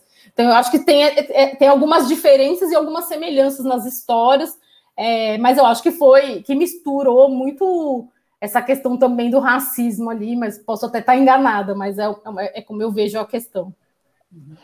Como bom resenha esportivo, então vamos deixar pela, vamos deixar na conta do Tele Santana essa. É, o, o, tanto o Casagrande quanto, quanto o Reinaldo falam abertamente que o, que o Tele Santana tinha posições políticas reacionárias, né? E, e que, por isso, no entendimento deles, é, não foi levado. Mas já, então, aproveitando esse link com a pergunta, é, a questão, qualquer tema envolvendo a ditadura militar como objeto de pesquisa, ela tem muito mais complicações, né? Na, de tanto de questão de relatos, muita coisa foi omitida, foi queimada, etc. e tal. Tu se deparou com muitos problemas desse tipo durante a pesquisa da, envolvendo futebol e a ditadura? Olha, do futebol nem tanto. Eu tive mais com relação aos militantes políticos mesmo, por causa do, dos períodos, que eram períodos em, em que o governo estava muito mais fechado, né? É, o que eu tive mais dificuldade é, na pesquisa do futebol foi de achar imagens. Por exemplo, a gente retrata né, um, um, uma torcida chilena fazendo um movimento no, no estádio. Eu não consegui achar imagem disso em alta. Eu achei em vídeos no YouTube. A gente teve que fazer é, imagens dos frames para ilustrar. É, você não encontra muita gente para falar, isso é um fato, né? Até nessa exposição a gente fez uma semana de debates antes da, de abrir a, a exposição e a gente conseguiu trazer o Afonsinho, a gente trouxe o Nando, é, a gente trouxe o, o Ado, que foi goleiro do Corinthians e que estava na Copa em 70 para falar, inclusive ele até contou uma coisa para a gente de que é, em 69 ainda, o Marighella chegou a visitar a concentração da seleção, porque ele era muito amigo do, do Saldanha, né? E, e, o Marighella era um cara que gostava muito de futebol, então quer dizer, é uma coisa que tipo, você não ouve falar em nenhum livro, né? E é uma coisa que ele viu, ele falou, ele foi lá na, na concentração. Então a gente chamou alguns jornalistas. Né? É, a gente chamou alguns jornalistas que cobriam futebol na época, que foram à Copa de 70, então teve o Silvio Lancelotti. É, vários outros que a gente fez esse debate para mostrar para as pessoas como, como aconteceu tudo, né? A Copa de 70 ela é muito ímpar para a cobertura jornalística, ela é muito ímpar pela, pela forma como tudo foi feito. Foi, é, foi criada uma seleção para ganhar a Copa, é, uma comissão técnica toda é, de militares, né? Inclusive o Parreira, que, né, que depois vai ser técnico 94. Então, você vê uma construção ali de cerceamento né, da, da liberdade, tanto que ali uh, vai, você pode dizer que o Tostão era um dos caras mais politizados, mas era um politizado na dele. Tanto que quando o Maluf vai presentear os tricampeões com um Fusca, ele é o único que não aceita isso como presente, porque ele sabia que o Maluf era ligado ao governo militar e não quis aceitar. Outros aceitaram, teve gente que recebeu em dinheiro, teve gente que recebeu o carro em espécie. É... Então, tem, tem, tem esses, esses poréns, assim.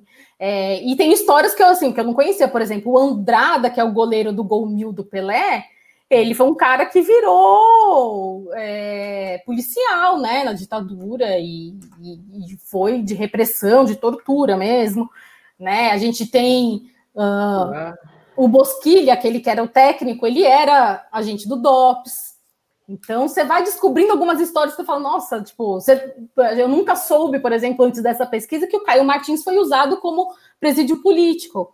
Então, quer dizer, imagino que muitas pessoas também não conhecem. Então, assim, você vai buscando é, coisas que são muito legais e, e, que, tipo, você não vê isso registrado em livro, né? Então, você vê mais em depoimento das pessoas. De saber, por exemplo, que o gaúcho, o que foi técnico, o pai dele e dois tios foram presos durante a ditadura militar. O pai dele era de uma militância operária e os tios eram da, da mesma organização da Dilma, da Var Palmares e ele já, como jogador do Vasco, ia ao presídio político visitar os tios. Né? Então, tipo assim, quem sabe dessa história? Você sabe porque ele deu uma entrevista no Globo, mas assim, não é uma coisa que está super retratada, que está contada. Né? Então foi muito legal trazer isso na exposição e com imagens para as pessoas né, verem, que às vezes tem um, um, cara que é um ídolo, por exemplo, o Didi Pedalada no Inter, que virou agente do DOPS e participou do sequestro de, de de estrangeiros, né? E tudo foi descoberto por uma coincidência, porque na hora que foram fotografar lá, o fotógrafo era um fotógrafo da placar e reconheceu ele. E aí deu a pista para o jornalista e o jornalista foi pesquisar e conseguiram libertar é, né, os estrangeiros por conta disso, porque senão eram mais dois ali que teriam morrido nas mãos da ditadura. Então, quer dizer, como você vai imaginar que um jogador de futebol vira agente do DOPS, vira torturador e está participando de um sequestro, né, de, de, de militantes de outro país que estavam né, foragidos aqui.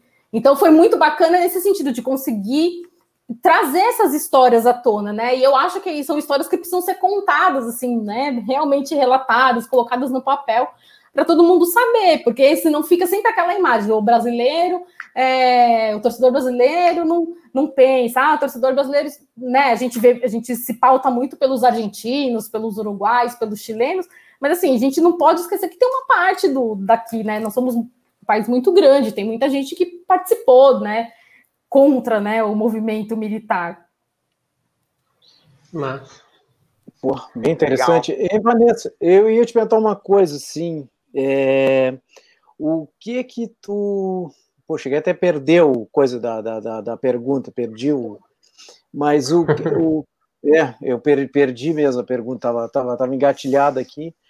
Mas eu, eu, o que que eu, tu não acha que a esquerda, a esquerda enquanto movimento geral, assim, ela dá, ela, ela geralmente fala assim, é, é a igreja aliena, aliena, o futebol aliena.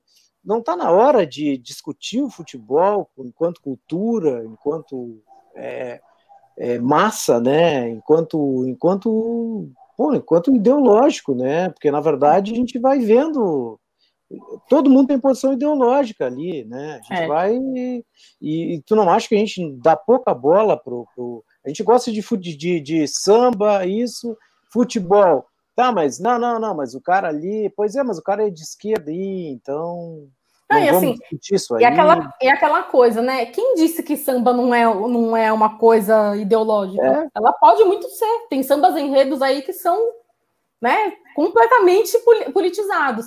É, eu acho que a esquerda falha muito nisso, e o, o Juca Kifuri sempre fala muito nesse sentido, né? De um professor dele que fala que né, um bom sociólogo é aquele que tem os fundilhos gastados né, pela arquibancada de futebol, porque é isso. No estágio de futebol você descobre muita coisa sobre, ah. né, sobre a sociedade, e inclusive para fazer movimento político. É, né, a gente não pode esquecer, por exemplo, que vai é, várias manifestações, né, pró, pró emprego, pró, pró direitos, né, dos trabalhadores aconteceram em, em ações no Pacaembu, né, um espaço, o estádio, né, a gente tem aquela greve de 1 de maio de 79 no estádio de Vila Euclides, é dentro de um estádio de é. futebol. Mas... Você entendeu? Então, são, são vários aspectos que as pessoas, tipo, passam batido. Existe, sim, uma, uma, uma taxação de, de alienação no futebol, né? E a, eu vou voltar a repetir aquela frase que eu sempre falo: não é só futebol, é muito mais do que futebol. Quem acha que futebol é só uma bobeira, não, é porque não, não vai, não participa e não vê. Porque quando você vai para um estádio de futebol, independente do tipo de arquibancada que você vai, você vai, você vai conhecer gente de mais posses, gente com menos posses, mas lá na hora de gritar o gol, na hora que você vai abraçar, você vai abraçar qualquer um. Você não vai olhar é para verdade. Cara, não, é, pobre, você é, abraça é, qualquer é. um, você vira amigo de qualquer um ali. E é todo mundo igual. Né? O seu grito vai ser igual ao do mesmo, é o mesmo grito do cara do seu lado. Não importa se ele ganha 10 mil e você ganha mil. Todos ali são iguais, são torcedores iguais. Então, eu acho que tem uma falha, assim, de achar isso alien, é, de alienação e não perceber a importância de, de se alinhar a isso. Eu acho que né, agora, nesses primeiros movimentos durante o começo da pandemia, que teve das torcidas organizadas contra o Bolsonaro, acho que foi um, um despertar aí das próprias torcidas tomarem o seu próprio lugar, né? Encabeçada ali pela Gaviões, que sempre teve essa trajetória de estar tá ligado no movimento né, é, político, né? Não vamos esquecer que a Gaviões foi a primeira torcida organizada, torcida a levantar uma faixa pedindo anistia ampla, geral e restrita no estádio, né? Foi uma ação combinada com, com Osmar Santos, ele falou na rádio, né? Foi tudo arquitetado, depois a torcida do Santos faz também uma abertura de faixa nesse sentido. Então, quer dizer, futebol não é só alienação, tem gente que está ali engajada politicamente. Então, eu acho que as próprias torcidas, nesse sentido, aí no, no começo da pandemia, elas puxaram para elas: ó, nós somos antifascistas, nós somos contra isso, porque lógico que toda torcida vai, vai ter misto, porque mistura gente de todas as classes. Então, vai ter gente que é pró e contra. É, mas elas também têm um papel muito importante ali, né? Eu falo muito do meu time porque é o que eu conheço mais, mas eu posso dizer, por exemplo, o Corinthians tem uma ação de doação de sangue anual, que é a maior ação de doação de sangue do país que é o sangue corintiano, lá toda data, lá, é, sempre em outubro. Tipo, eles abrem agora, eles abrem a arena, você vai doar lá, e as pessoas vão porque é uma ação do Corinthians. Então, quer dizer, olha que bacana isso, se o futebol engajasse isso para outras coisas, né? Para as cobranças né, das coisas que são importantes. Né? Mas eu acho que as torcidas, de alguma forma, deram uma puxada aí nesses movimentos né, contra o Bolsonaro, e espero que elas tomem o, o papel delas, e acho que a esquerda precisa acordar um pouco para essa questão de alienação e não ver o futebol só como como, como isso, como né, pão e circo, não é só pão e circo. É, eu também acho, eu acho muito bem. Jogadores, torcedores se posicionam, mas institucionalmente eu não me recordo de nenhum time exatamente se posicionar, né? É, tanto durante a questão da ditadura, quanto até mais recentemente. Institucionalmente, nenhum clube se posicionou, né? É, talvez só ali o Corinthians na, na democracia corintiana, porque era declaradamente uma democracia dentro de um período é, ditatorial, né? Então, e era, tinha ali, né, o, o Adilson Monteiro Alves, que era sociólogo, né? Tinha o Washington Oliveto, que era um publicitário famoso, tinha o Juca Kifuri, que era um jornalista, pessoas de renome ali, então é, acho que talvez foi o que mais se posicionou. A gente vê hoje, o Bahia é um time que é muito é, politizado, né? Então eles têm várias bandeiras, né? Contra machismo, contra racismo, né? Contra um monte de coisas e a, e a comunicação deles é muito efetiva. Assim, muita gente que não é torcedor do Bahia segue as redes do Bahia porque vê que eles fazem um trabalho. E tudo isso começou quando o, o, o presidente era um jornalista, né? Dali para frente, tipo, vieram pessoas bacanas. Porque quando vem aquele pessoal muito da velha guarda do futebol, muito acostumado, é, até com essa gestão meio de ditadura mesmo, né? Eu mando aqui, eu roubo daqui, eu roubo dali.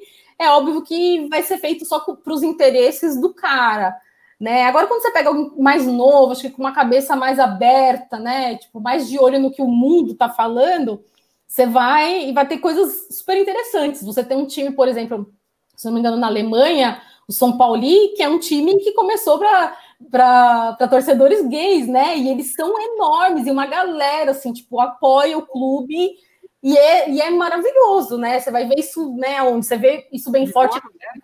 O Livorno na Itália também. É, você vê muito forte, você vê muito forte a torcida do Barcelona sobre a questão da Catalunha, né? Tipo, é, fez movimentos importantes ali naquele período que eles estavam decidindo o plebiscito. Então, assim, quem fala que, que futebol é só alienação, eu falo, gente, olha, eu sento um pouquinho aqui, vamos conversar, porque não é bem assim. Não é bem assim, eu também acho. É, eu vejo, vejo, eu, eu vejo isso aí, vejo direto, né? Vamos falar de futebol, e ah, não, futebol vai alienar, e o cara vai ficar falando de mim. Não, tem mais coisa para falar. Tem isso aí que a gente está trazendo, esse tema aí da questão do, do futebol na ditadura como é que ele operou, e é bom, né? E a gente traz a música também, né, o Vanessa? A gente vai trazer a música. Eu eu vou. Eu, eu não sei se o pessoal tem mais, mais alguma coisa. Eu, mais eu queria só para dar uma aliviada rapidinho perguntar para a Vanessa de curioso. Como é que foi, Vanessa, o, o Mundial contra o Chelsea? Como é que tu viu o jogo? Como é, onde é que tu estava? Bom, eu, ah, eu, tenho, eu, eu, tenho mais resenha para cima dela também, né? Eu, eu, preciso te contar que eu sou meio maluca, né? Então, quando o Corinthians jogou a Libertadores, eu fiz de tudo. Eu fui em todos os jogos, menos na final, porque eu não consegui ingresso. Fiz promessa, fiz. Você não tem noção. Eu cortei meu cabelo e doei meu cabelo. É, eu fiz uma tatuagem de São Jorge, eu fiquei dois anos sem tomar cerveja, não sei quantos anos sem tomar Coca-Cola, que era assim, tipo, era para cada vez que o time ia chegando, eu ia fazendo uma promessa. É, a do Mundial foi uma maluquice, né? Porque a gente tinha o Mundial lá do, né, no, no, Maracanã, mas todo mundo zoava a gente, porque ah, vocês não foram para o Japão não jogaram. E aquela era a oportunidade. Então, se a gente perdesse, a gente ia ter para sempre uma zoação. Mas se a gente ganhasse, acabava. A gente já tinha ganhado a Libertadores invicto, já tinha acabado com um mito, né? Olha, vou falar para você, eu não dormi da noite anterior, e assim, meu bairro das 6 horas da tarde até a hora do jogo, o pessoal soltando fogos, foi uma loucura. Eu fui assistir num bar na Pompeia, que é até reduto dos rivais palmeirenses. É, meu, 8 horas da manhã eu tava tomando cerveja, porque tava extremamente claro. nervosa. E, e, assim, foi uma loucura. A hora que acabou o jogo, eu fui para Paulista, eu fiquei sem voz, eu tipo, fiquei enlouquecida, porque assim, era. É, foi muito legal é, ver tudo isso, porque como eu acompanhei o Corinthians, eu comecei a ir para estádio assim, direto todos os jogos em 2010. Então eu acompanhei a campanha de 2010 no ano do centenário, 2011, 2012, né? Então eu, eu vi o time crescendo e mudando. Então aquilo para mim era tipo um êxtase. Foi assim um dos dias mais felizes da minha vida, assim. Guerreiro jogou demais naquele jogo, né? É, então, eu não falo mais o nome dele porque eu tô obrigada ele, é. Mas ele, eu, eu, eu, eu ainda falo. Aquele o Alexandre é colorado, Vanessa. Ah, entendi, entendi. Mas eu achei que ele jogou demais aquele jogo. Sim, não, ele foi, ele foi essencial, né? Ele não vou no gol, mas assim, era impressionante quando um time do Chelsea, que, com toda a qualidade que a gente sabe que o Chelsea tem, o cara dominava a bola, botava no chão, tentava segurar os caras para o time não, não ficar peso, né, da final, tava jogando. É, impressionante. E, aquele guerreiro coisa... nunca mais foi o mesmo, né? Aquele guerreiro jogou lá. Sim, sim. Nunca mais. É, é, verdade. E eu acho que tem, tem coisas assim que você vê no plano dos significados, né, para o Corinthians, né? Ter sido o Emerson Sheik a fazer os dois gols da, da final da Libertadores, quer dizer, um cara que veio da favela, que, que tem toda aquela verve, né? aquela verve lá né? do corintiano, sofredor, que. que é né, mesmo, que, era massa, eu achei. E, e o, e o um jogador chamado Guerreiro fazer o gol do Mundial, né? É, é, é tipo, é muito história do Corinthians isso, né? Como, eu vou, foi eu... como foi a vinda do Ronaldo, né? Quer dizer, o Ronaldo veio lá, cresceu e trouxe o Corinthians depois da Série B. Tipo, a, a, essa história desse período para frente, assim, é muito bonita, porque realmente eu vivi. As outras, assim, eu sei de, de ler e de que alguém me contou. Mas essas eu vivi, então é, foi muito legal. Assim, o torcedor se envolveu muito, se engajou muito. Corinthians, quando foi para a Série B, né, o estádio lotado, eu cansei de ir, você ia, você tinha orgulho de ir, tipo, empurrar o time para voltar, né? O, o Alexandre, tu que é Pois é, né? Agora temos vai, o Fábio Rosário. temos, vai falar assim, tem... o Corinthians chega numa final, tá o Cássio no gol, o Cássio se transforma, né? É uma coisa de louco. O Cássio toma é, fogo, é verdade, o Cássio também Diego, Sou, Diego, Sou, Diego Souza que o diga, né? Diego Ué. Souza que o diga, né? Gente, ah, olha, assim, esse, lógico, esse, lance, como... esse lance do Diego Souza, eu vou falar para vocês a lembrança que eu tenho no estádio é de que ficou tudo em silêncio naquele período em que, tipo, veio o Diego Souza. Porque assim, a gente. Já, eu comecei a chorar, eu falei, acabou, ele vai fazer o gol, acabou. E, e, e o Cássio defende aquela bola. Quando o Paulinho faz o gol, vocês não têm noção do que foi o Paquembu naquele dia. Ah, só imagina. Vocês não têm noção do que foi. Eu abracei tanta gente que eu não conhecia naquele dia que foi, foi muito maluco, porque assim, foi um assim, sabe? E a, e a gente tem, a gente tem defesas uh, memoráveis, né? Memoráveis de goleiros do, do, do, jogo do Mundial, né? De, vamos, vamos pegar de, do, de 2000 para cá, né? Que são, que são defesas que praticamente uh, deram os títulos, né? O Rogério Ceni tem uma defesa maravilhosa, o Cássio tem uma defesa fora do comum contra o Chelsea, o Klemer tem uma defesa no, no, no, numa falta do Ronaldinho, não, de um, de um chute do Deco de fora da área que na hora o meu estômago foi parar lá na sala, entendeu? Quando o Deco se ajeita para bater na bola, eu falei, é gol, né? É. E, então, é assim, muito bacana. E como eu te disse, né, Vanessa, uh, eu sou a parte da resenha aqui desse futebol e cultura, né? E eu tenho algumas lembranças do Fábio Rezende de Fá, é, Fábio Rezende de Freitas, ah, é isso aí, né? É, eu tenho, é, eu tenho algumas. Eu tenho, é, eu faço a parte da resenha, né? 9 horas, viu, Roger? Vai até a 9. Eu já vi a Ei, deixa, ninguém, não te avisou, não te avisou. Ei, Vanessa. Já levantou dessa jogada 200 vezes já. E, uh, não te avisaram dessa parte da resenha, né? Você trouxeram na humilde para cá e mas né, olha, não, mas brincade... brincadeiras à parte, né? Já, já se passou, é óbvio que já se passou, até porque eu, eu, eu participei também de outros jogos e que eu estava no estádio, aonde o Andrezinho fez um gol no último minuto sobre o Corinthians também, que também é, foi bacana demais. É do jogo, então, é do jogo né, gente? Não é tem... do jogo e essa é a parte maravilhosa do futebol que você traz para nós. Ó, eu quero te desejar assim, ó, nós podíamos ficar cinco horas de programa hoje e eu tenho certeza que o pessoal ia ficar junto com nós. As pessoas iam dizer: Ó, vem, vem pro YouTube que tá bacana demais, porque meus parabéns para você. Assim, aprendi muito hoje, né? E só que, como eu faço essa parte da resenha, eu preciso te fazer uma pergunta para qual eu faço para todo mundo que está aqui. Né? Eu quero fazer uma pergunta para ti e e, e que é de suma importância para o torcedor, né? Hum, o gol mais importante do Corinthians para você, qual é? Olha, já me fizeram essa pergunta. A gente sempre tem na ponta da língua um. É... Mas assim, vou te falar dois momentos. O que eu vi no estádio e o que é da história do Corinthians. Da história do Corinthians é o gol do Basílio em 77. Todo mundo vai falar, ah, mas é um campeonato paulista. Vocês não têm noção. Basílio é Deus no Corinthians, então acabou. Ele é o gol mais importante, porque dali para frente o Corinthians muda a história. Quer dizer, o Corinthians passou 23 anos sem ganhar títulos e com a torcida crescendo. Para gente, aquilo lá é o êxtase de tudo. Mas o gol que eu vi no estádio, que, assim, que eu posso dizer que foi um gol mais importante, é aquele gol do Paulinho contra o Vasco. Aquele momento daquele gol do Paulinho contra o Vasco não tem, não tem assim, emoção né? Eu, assim, eu tava no estádio no 6 a 1 contra o São Paulo depois em 2015. Tipo, tem vários gols emblemáticos, mas aquele foi um gol assim, o torcedor corintiano teve certeza que ia ganhar a Libertadores naquele gol do Paulinho. A gente sabia que era difícil jogar com o Neymar, com o Santos do Neymar, tudo, mas ali todo mundo teve certeza. Daquele gol ninguém tirava o título da gente. Então, para mim, no estádio ali foi, foi esse. Legal. Falando em é gol, bem rapidinho, teu, tu deve ter zoado muito teu, teu pai no gol do Ronaldo contra o Santos, aquele que ele mete por cima. Nossa. Não, a gente, tinha, a gente tinha um sério problema, né? Porque eles podiam me zoar, mas eu não podia zoar. No dia do 7x1, ah. eu ficar calada, eu não podia abrir a boca. É triste, né?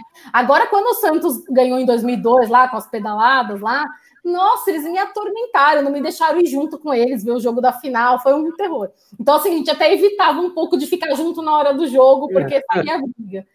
Mas, mas sempre, mas é, foi muito legal porque assim a, a, memória que eu tenho é muito legal de um pai que levou uma filha para o estádio, mesmo sendo não sendo meu time, ele levava e várias vezes ele me levou sozinha para ver o Corinthians, né? Então se ele incentivou, né? Depois ele reclamava que eu ia muito para o estádio de futebol, eu falei a culpa é sua, você que mandou, que me levou, fez gostar da coisa. Eu fui ver o jogo do Ronaldo, Vanessa. Fiquei na torcida do Corinthians, só para ver o Ronaldo jogar. Nossa, e tomou 3 a 0 do Grêmio. essa, essa, essa, essa, essa frase entou aí na, uh, na cidade de São Paulo, junto ao, ao Corinthians, que é o uh, que não é o Corinthians que tem uma torcida, e sim a torcida que tem um Corinthians? É, o Sócrates que fala, né, que o Corinthians não tem uma torcida, é um time, é um, uma torcida que tem um time. É bem isso. Essa frase Pô, eu, eu... Vidinha. É, eu é, aí o Brasil de Pelotas, Brasil de Pelotas, Brasil de Pelotas, você sabe. Essa Isso, você sabe, vocês sabem que, que no estádio né, do Esporte Clube Internacional, sou, sou colorado, a gente não consegue ver, a gente não consegue ver uh, o estádio todo pulsando, né? Eu não sei se os outros da bancada aqui já foram no, no Beira Rio, no Beira Rio pulsando, até 2000, né? Eu... Até 2014 pulsava, depois não mais. É, e aí daí teve, eu faço parte de, de uma torcida organizada aqui também, né, aqui do Sul, até daqui a pouco já vou, porque hoje o pessoal decidiu, né, ir lá para na volta do estádio, né, então eu faço parte da camisa 12 aqui, então hoje o pessoal vai fazer transmissões e lives, o pessoal já está com, com as bandeiras, tudo lá, eu faço parte do comando Cruz Alta aqui, mas uh, depois que que selecionaram as torcidas, que uh, o estádio não pulsa como pulsa o, o, o, corintiano, né? Como pulsa o Brasil de Pelotas aí, né? Entendeu? Vamos trazer, vamos. O Flamengo caiu no arquibancada. Pois é, entendeu? E aí, e, aí, e aí o que mais você vê assim que chama a atenção, e isso é louvável, né, Vanessa? É você ver o cara de gravata pulando junto com aquele cara com a camisa na cabeça, né? Sim. Então isso aí, isso aí é maravilhoso, isso aí, uh, lógico, eu não sou corintiano, né? Não sou corintiano, mas isso é maravilhoso, né? E é. assim, você sabe que o que o tradicional pó pó pó pó pó pó pó pó, esse aí, pô, quando tu olha assim, os caras tudo abraçado, é massa, pulando, é, é, é, fora, é, fora do normal. Eu não sei como é no Beira Rio, mas, por exemplo, na Arena Corinthians, a parte das torcidas organizadas não tem cadeira, justamente para eles poderem fazer o que bem entender. É, eu acho que um pouco que, a, que, as arenas deram uma modificada no público, né? Porque é caro. É caro ir. Mesmo que você tenha o sócio torcedor que te dá desconto, né? Todo mundo que tem dinheiro para pagar o plano anual e pagar mais ingresso, né? É, você via muito mais gente uh, né, de condição financeira mais baixa no Pacaembu, em outros estádios, do que você vê na arena, né?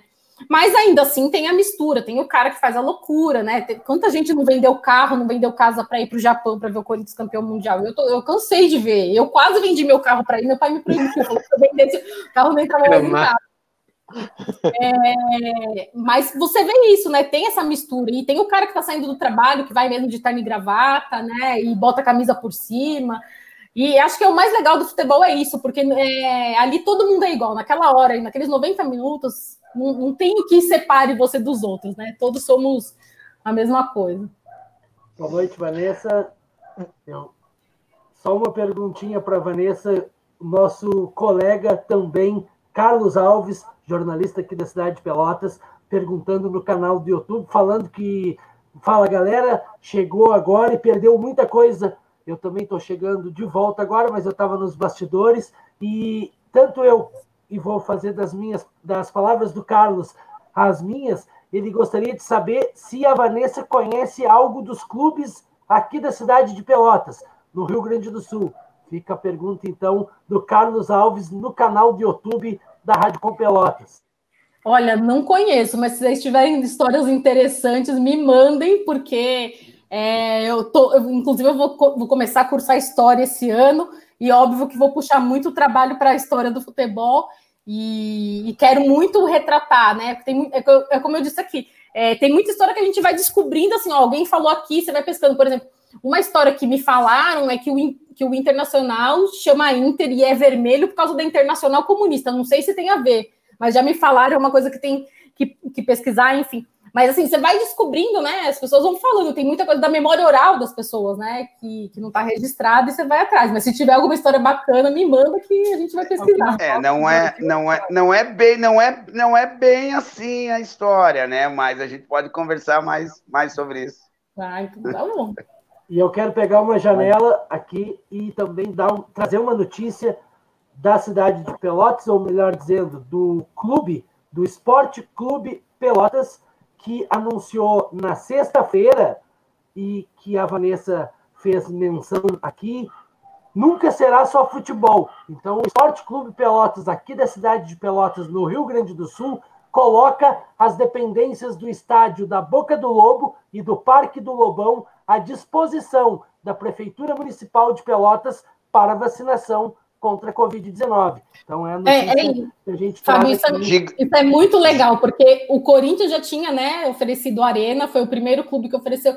E essas pessoas entendessem a importância de como um clube de futebol hoje encampar essa história da vacinação é importante, você consegue quebrar várias coisas dessas das fake news, porque o cara aí, por causa da camisa, ele vai, mesmo que ele esteja né, defendendo o Bolsonaro, ele vai acabar indo porque o time dele está lá apoiando. E é muito importante esse papel desse envolvimento, né? Eu, eu, eu bato palmas para os clubes que fizerem isso e eu sou super a favor de que todos façam, porque é um espaço público, é um espaço que todo mundo conhece e é um lugar onde as pessoas se sentem é, seguras para fazer isso, né?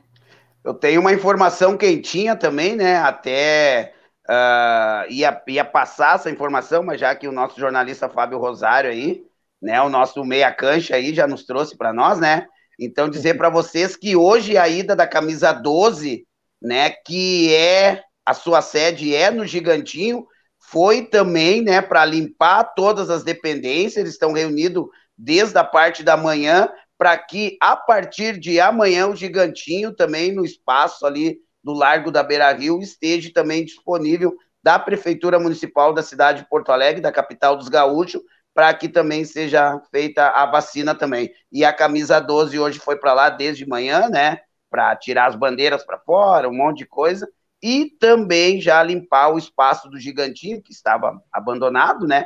e abandonado, entre aspas, né? Mas não estava sem uso, para fazer a limpeza, né? A limpeza do espaço do Gigantinho, né? Porque a sede da Camisa 12 é no Gigantinho, e para deixar também tudo prontinho para a Prefeitura Municipal fazer a vacina que começou hoje no Brasil. É isso aí, Fábio Rosário?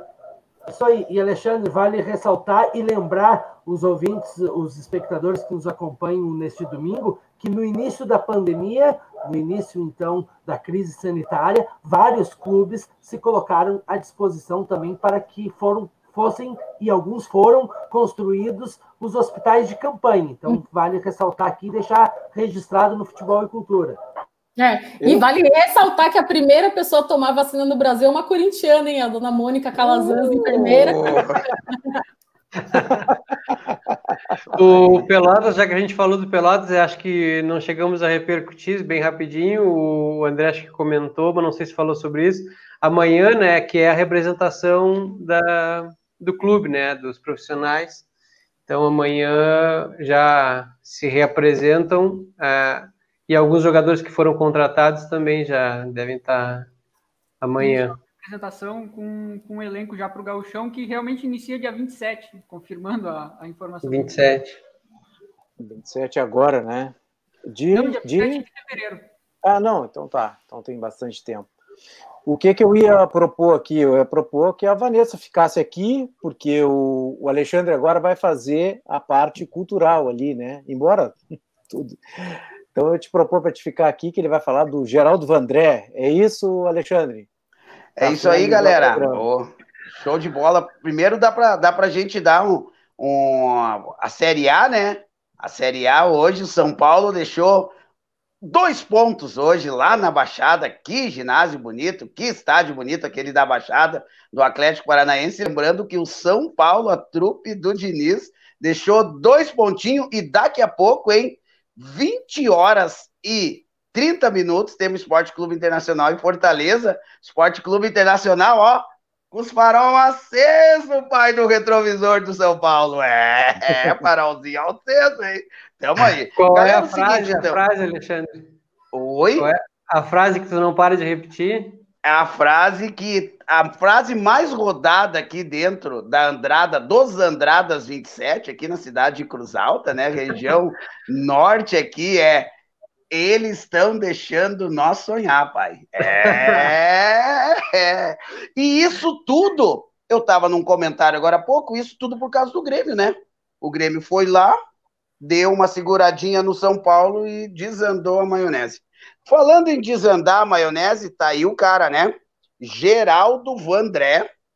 É, tá aí, é esse, esse, deixando bem, deixando bem claro, antes que o Boina chega aí, né, que ele vai dizer que, que esse LP é dele, né? E realmente esse LP é do Boina, né? Esse LP daqui a pouco ele vai ter que ele vai ter que, que ir para Pelotas, né? Então esse LP é do Boina. Geraldo Vandré, advogado, tem uma resenha bonita aqui, cara, nesse nesse disco, né? Os discos são sensacionais por isso, né, pessoal? Né? Ele tem uma resenha bonita aqui atrás, né? Uh, e que no qual uh, eu vou destacar aqui, então, né? que, que fala, que fala o, o seguinte aqui, né? A verdade é que é que quando Geraldo Vandré apareceu compondo, a música popular brasileira estava ficando cada vez menos brasileira e muito mais popular. E o seu sucesso como compositor, um samba feito em parceria com Carlos, saudoso Carlos Lira, né, dispensa de uma vez a fórmula dos diminutivos frívolos e gratuitos, tão usados dos bolsonistas, né? É isso aí. Então, aqui, ó, foi no ano de 1960 seu primeiro sucesso, mas a gente vem destacar aqui, né? Uma música que também tem tudo a ver, né, pessoal? Tem tudo a ver com a ditadura, que a música se chama Para Não Dizer Que Não Falei das Flores, caminhando e cantando e seguindo a canção. Né? Então, esse é apenas um, a gente não tem como trazer a lista de todos os, os, os músicos que sofreram censura né, na época militar, né, na época, então, desse, né, uh, desse trágico momento brasileiro, podemos chamar assim, né? Mas a gente vai dar o destaque, então, é, a gente vai dar o destaque a ele, então, aí, né? Geraldo Vandré, né? Nesse LP aqui contém 13, 13 músicas, né? e uma das músicas é para não dizer que não falei das Flores, gravado ao vivo no Maracanãzinho do Rio em 1968, no auge, né? No auge, então. Foi na final, é. né, do, do festival. Isso, foi na final do é. festival, então tá aí o Geraldo Vandré, e esse LP, né, é um LP que eu vou dizer para vocês, me desfazer dele, né, só porque é pro Boina mesmo, né? O Boina tá merecendo, Boina. né? O Boina aí, Boina. é, o Boina tá, tá merecendo, então, então Boina. saiu da minha. É, tá, saiu da minha coleção aqui para presentear esse, esse grande amigo, né? Outro dia desses aí presenteei mais um grande amigo que veio de Minas Gerais, uai, me visitar aqui. E chegou com a coleção semi-completa dele do Pink Floyd. E aí presentei, presentei ele aí também com um disco duplo que eu tinha do do Pink. Aí, o rapaz saiu feliz demais, uai, da vida, é, saiu feliz demais da vida aí, que eu dei um medley para ele aí, né, era um disco, famoso disco da orelha do Pink Floyd, né, então Isso, dei para ele, falando, falando, falando em Pink Floyd, né, seu Roger Waters também, né, grande, grande pessoa aí também na parte política também, né, é, saudoso Roger Waters. O Vandré tem uma curiosidade, né? Ele mudou de lado completamente agora. Né, ele está alinhado com os militares, ele foi ali acolhido pelo pessoal da aeronáutica e ele faz shows para os militares, a favor dos militares, defende, usa roupas do exército, né? Uma, acho que última, uma das últimas entrevistas do Geneton Moraes Neto com ele mostra que ele mudou completamente. Mudou completamente, né? É, eu me lembro, eu me lembro disso, eu me lembro, me lembro. Tinha algumas entrevistas ali na década de 90, 80, né, com relatando praticamente perturbações mentais, né, que ele Sim, sim. É. Pois é, não tá muito normal, né? Foi o que eu ouvi falar assim, ele não tá na normalidade, porque o cara é que passou, porque... ele passou, né? Não, e é triste porque ele tem uma música que acho que é o hino, né, da, é. dos movimentos democráticos e ele mudou completamente de posição. Mas então, gente, quando são 19 horas 45 minutos, é a Rádio Com 104.5. Não estamos na rádio, só nas mídias digitais, né? Mas eu já estou acostumado. Seis horas, sete horas a gente faz aquele programa de noite, então estou falando e parece que eu estou na rádio, mas não estou na rádio. Eu queria agradecer a Vanessa aí pela participação, dizer para ela que a Rádio Com está sempre aberta. Ela trouxe um debate maravilhoso, um debate que eu digo, uma conversa sobre o Eduardo Leite, né, que não é o nosso governador, é Eduardo Leite Bacuri. Se vocês puderem acessar né, essa conversa aí, foi sensacional, muito boa mesmo, esclarecedora, mais ainda, assim E, e te agradecer, Vanessa, te agradecer por ter perdido teu tempo, né, como diz o, o Alexandre lá com nós, e dizer que a gente fica sempre, né, na, na expectativa aí, quando tiveres alguma pauta, alguma coisa, é, qualquer outra coisa é, é, relevante ao futebol e à política, os canais da Rádio Com estão abertos. Né? Obrigado, gente. Eu que agradeço vocês me ouvirem tanto tempo e perder tempo me ouvindo. E vamos lá, vamos ver o que, que sai de novo aí, se eu consigo botar esse livro no papel. Tá certo, então. Então, agradecer ela. É isso aí, gente. Ninguém tem mais pergunta? Então tá. Obrigado. Agradecimento. Ficou a, a, dica de filme, né? Então, eu, eu ia falar de um, de um outro filme, mas rapidinho, mudar, mudar a dica e falado sobre o Memórias de Chumbo, né? O futebol. Uh, pegar o nome direitinho. Futebol da ditadura, né? É, o futebol nos tempos de Condor. Foi um, uma série produzida pela ESPN em 2012, em quatro episódios, conta a é, relação do futebol no Brasil, Argentina, Chile e Paraguai, né? Uruguai. Uruguai, desculpa, é isso. É, acho que tem, tem ela completa, felizmente, no YouTube, então fica tem fácil para o pessoal acessar. É, é muito boa, muito boa. Felipe. Não, só agradecer, Vanessa, é, a contribuição espetacular aí com todo, todo o trabalho, parabéns pelo teu trabalho e tomara que a gente possa usufruir mais aí da, da de toda essa dedicação aí à, à causa de, de contar a história e e toda essa parte de ligação do esporte com a cultura aí que a gente precisa mesmo conversar mais. Alexandre. Dona, Va... Dona Vanessa, você tá de brincadeira, né, Dona Vanessa? é, você tá de brincadeira. e eu joguei mais que qualquer um no Corinthians, é. é, grande neto, né? Eu tô fazendo essa homenagem até porque você falou, né? Do, do grande Neto aí no começo, né? Um dos ícones também do, do Corinthians, e a gente, eu não sei se você já acompanhou aquele canal que ele, que ele comenta, né, os jogos do Corinthians, e dá para ver que o homem sofre pra caramba, né? Boas posições políticas, viu? Boas posições políticas recentemente dele. E é, lembrando, perfeitamente, né? isso aí, bem lembrado. É, então, ele estava assim... naquele, ele naquele grupo do esporte pela democracia, do qual eu faço parte, mas com a loucura do trabalho, ele precisou sair, mas ele estava ali no começo com a gente. Ah, que legal, que legal. Legal, show de bola. E um dos, e um dos grandes gols do Corinthians, que ele intitula como um dos gols mais bonitos de faltas do mundo, é dele, né? Contra o Flamengo, se eu não me engano, e por sinal é uma é. baita de uma bucha mesmo, né? É um golaço. Doutora Vanessa, nossa amiga Vanessa, muito obrigado aí, ó, show de bola. Pô, aprendi muito hoje, né? Aprendi muito, eu tô sempre aprendendo aí com seu Roger, André, Felipe Vidinha aí, né, o pessoal aí que, que faz que faz essa que faz essa parte aí jornalística, né? Eu eu particularmente tenho só o meu programa esportivo aí bem na bem na humilde aí, né? Ainda faço os meus gols, meus golzinhos. Hoje teve, hoje teve gol do Pelezinho, hoje de manhã dos veteranos, hein? Aham, uhum, teve gol. Os caras estão cara me querendo cortar da lista, eu tô só, só crescendo. Legal, né? E avisar, avisar para toda, avisar para toda a galera aí que tá junto com nós aí, tá? Que o que o resenha esportiva, né? De segunda a sexta-feira às 20 horas lá no meu Facebook, né? Alexandre Barbosa, o Pelezinho. Então estamos na área. Doutora Vanessa, muito obrigado aí, show de bola aí, ó, de coração mesmo, baita entrevista. A gente ia ficar aqui hoje cinco horas falando aqui de de futebol e eu tenho certeza que ia ser um aprendizado legal mesmo.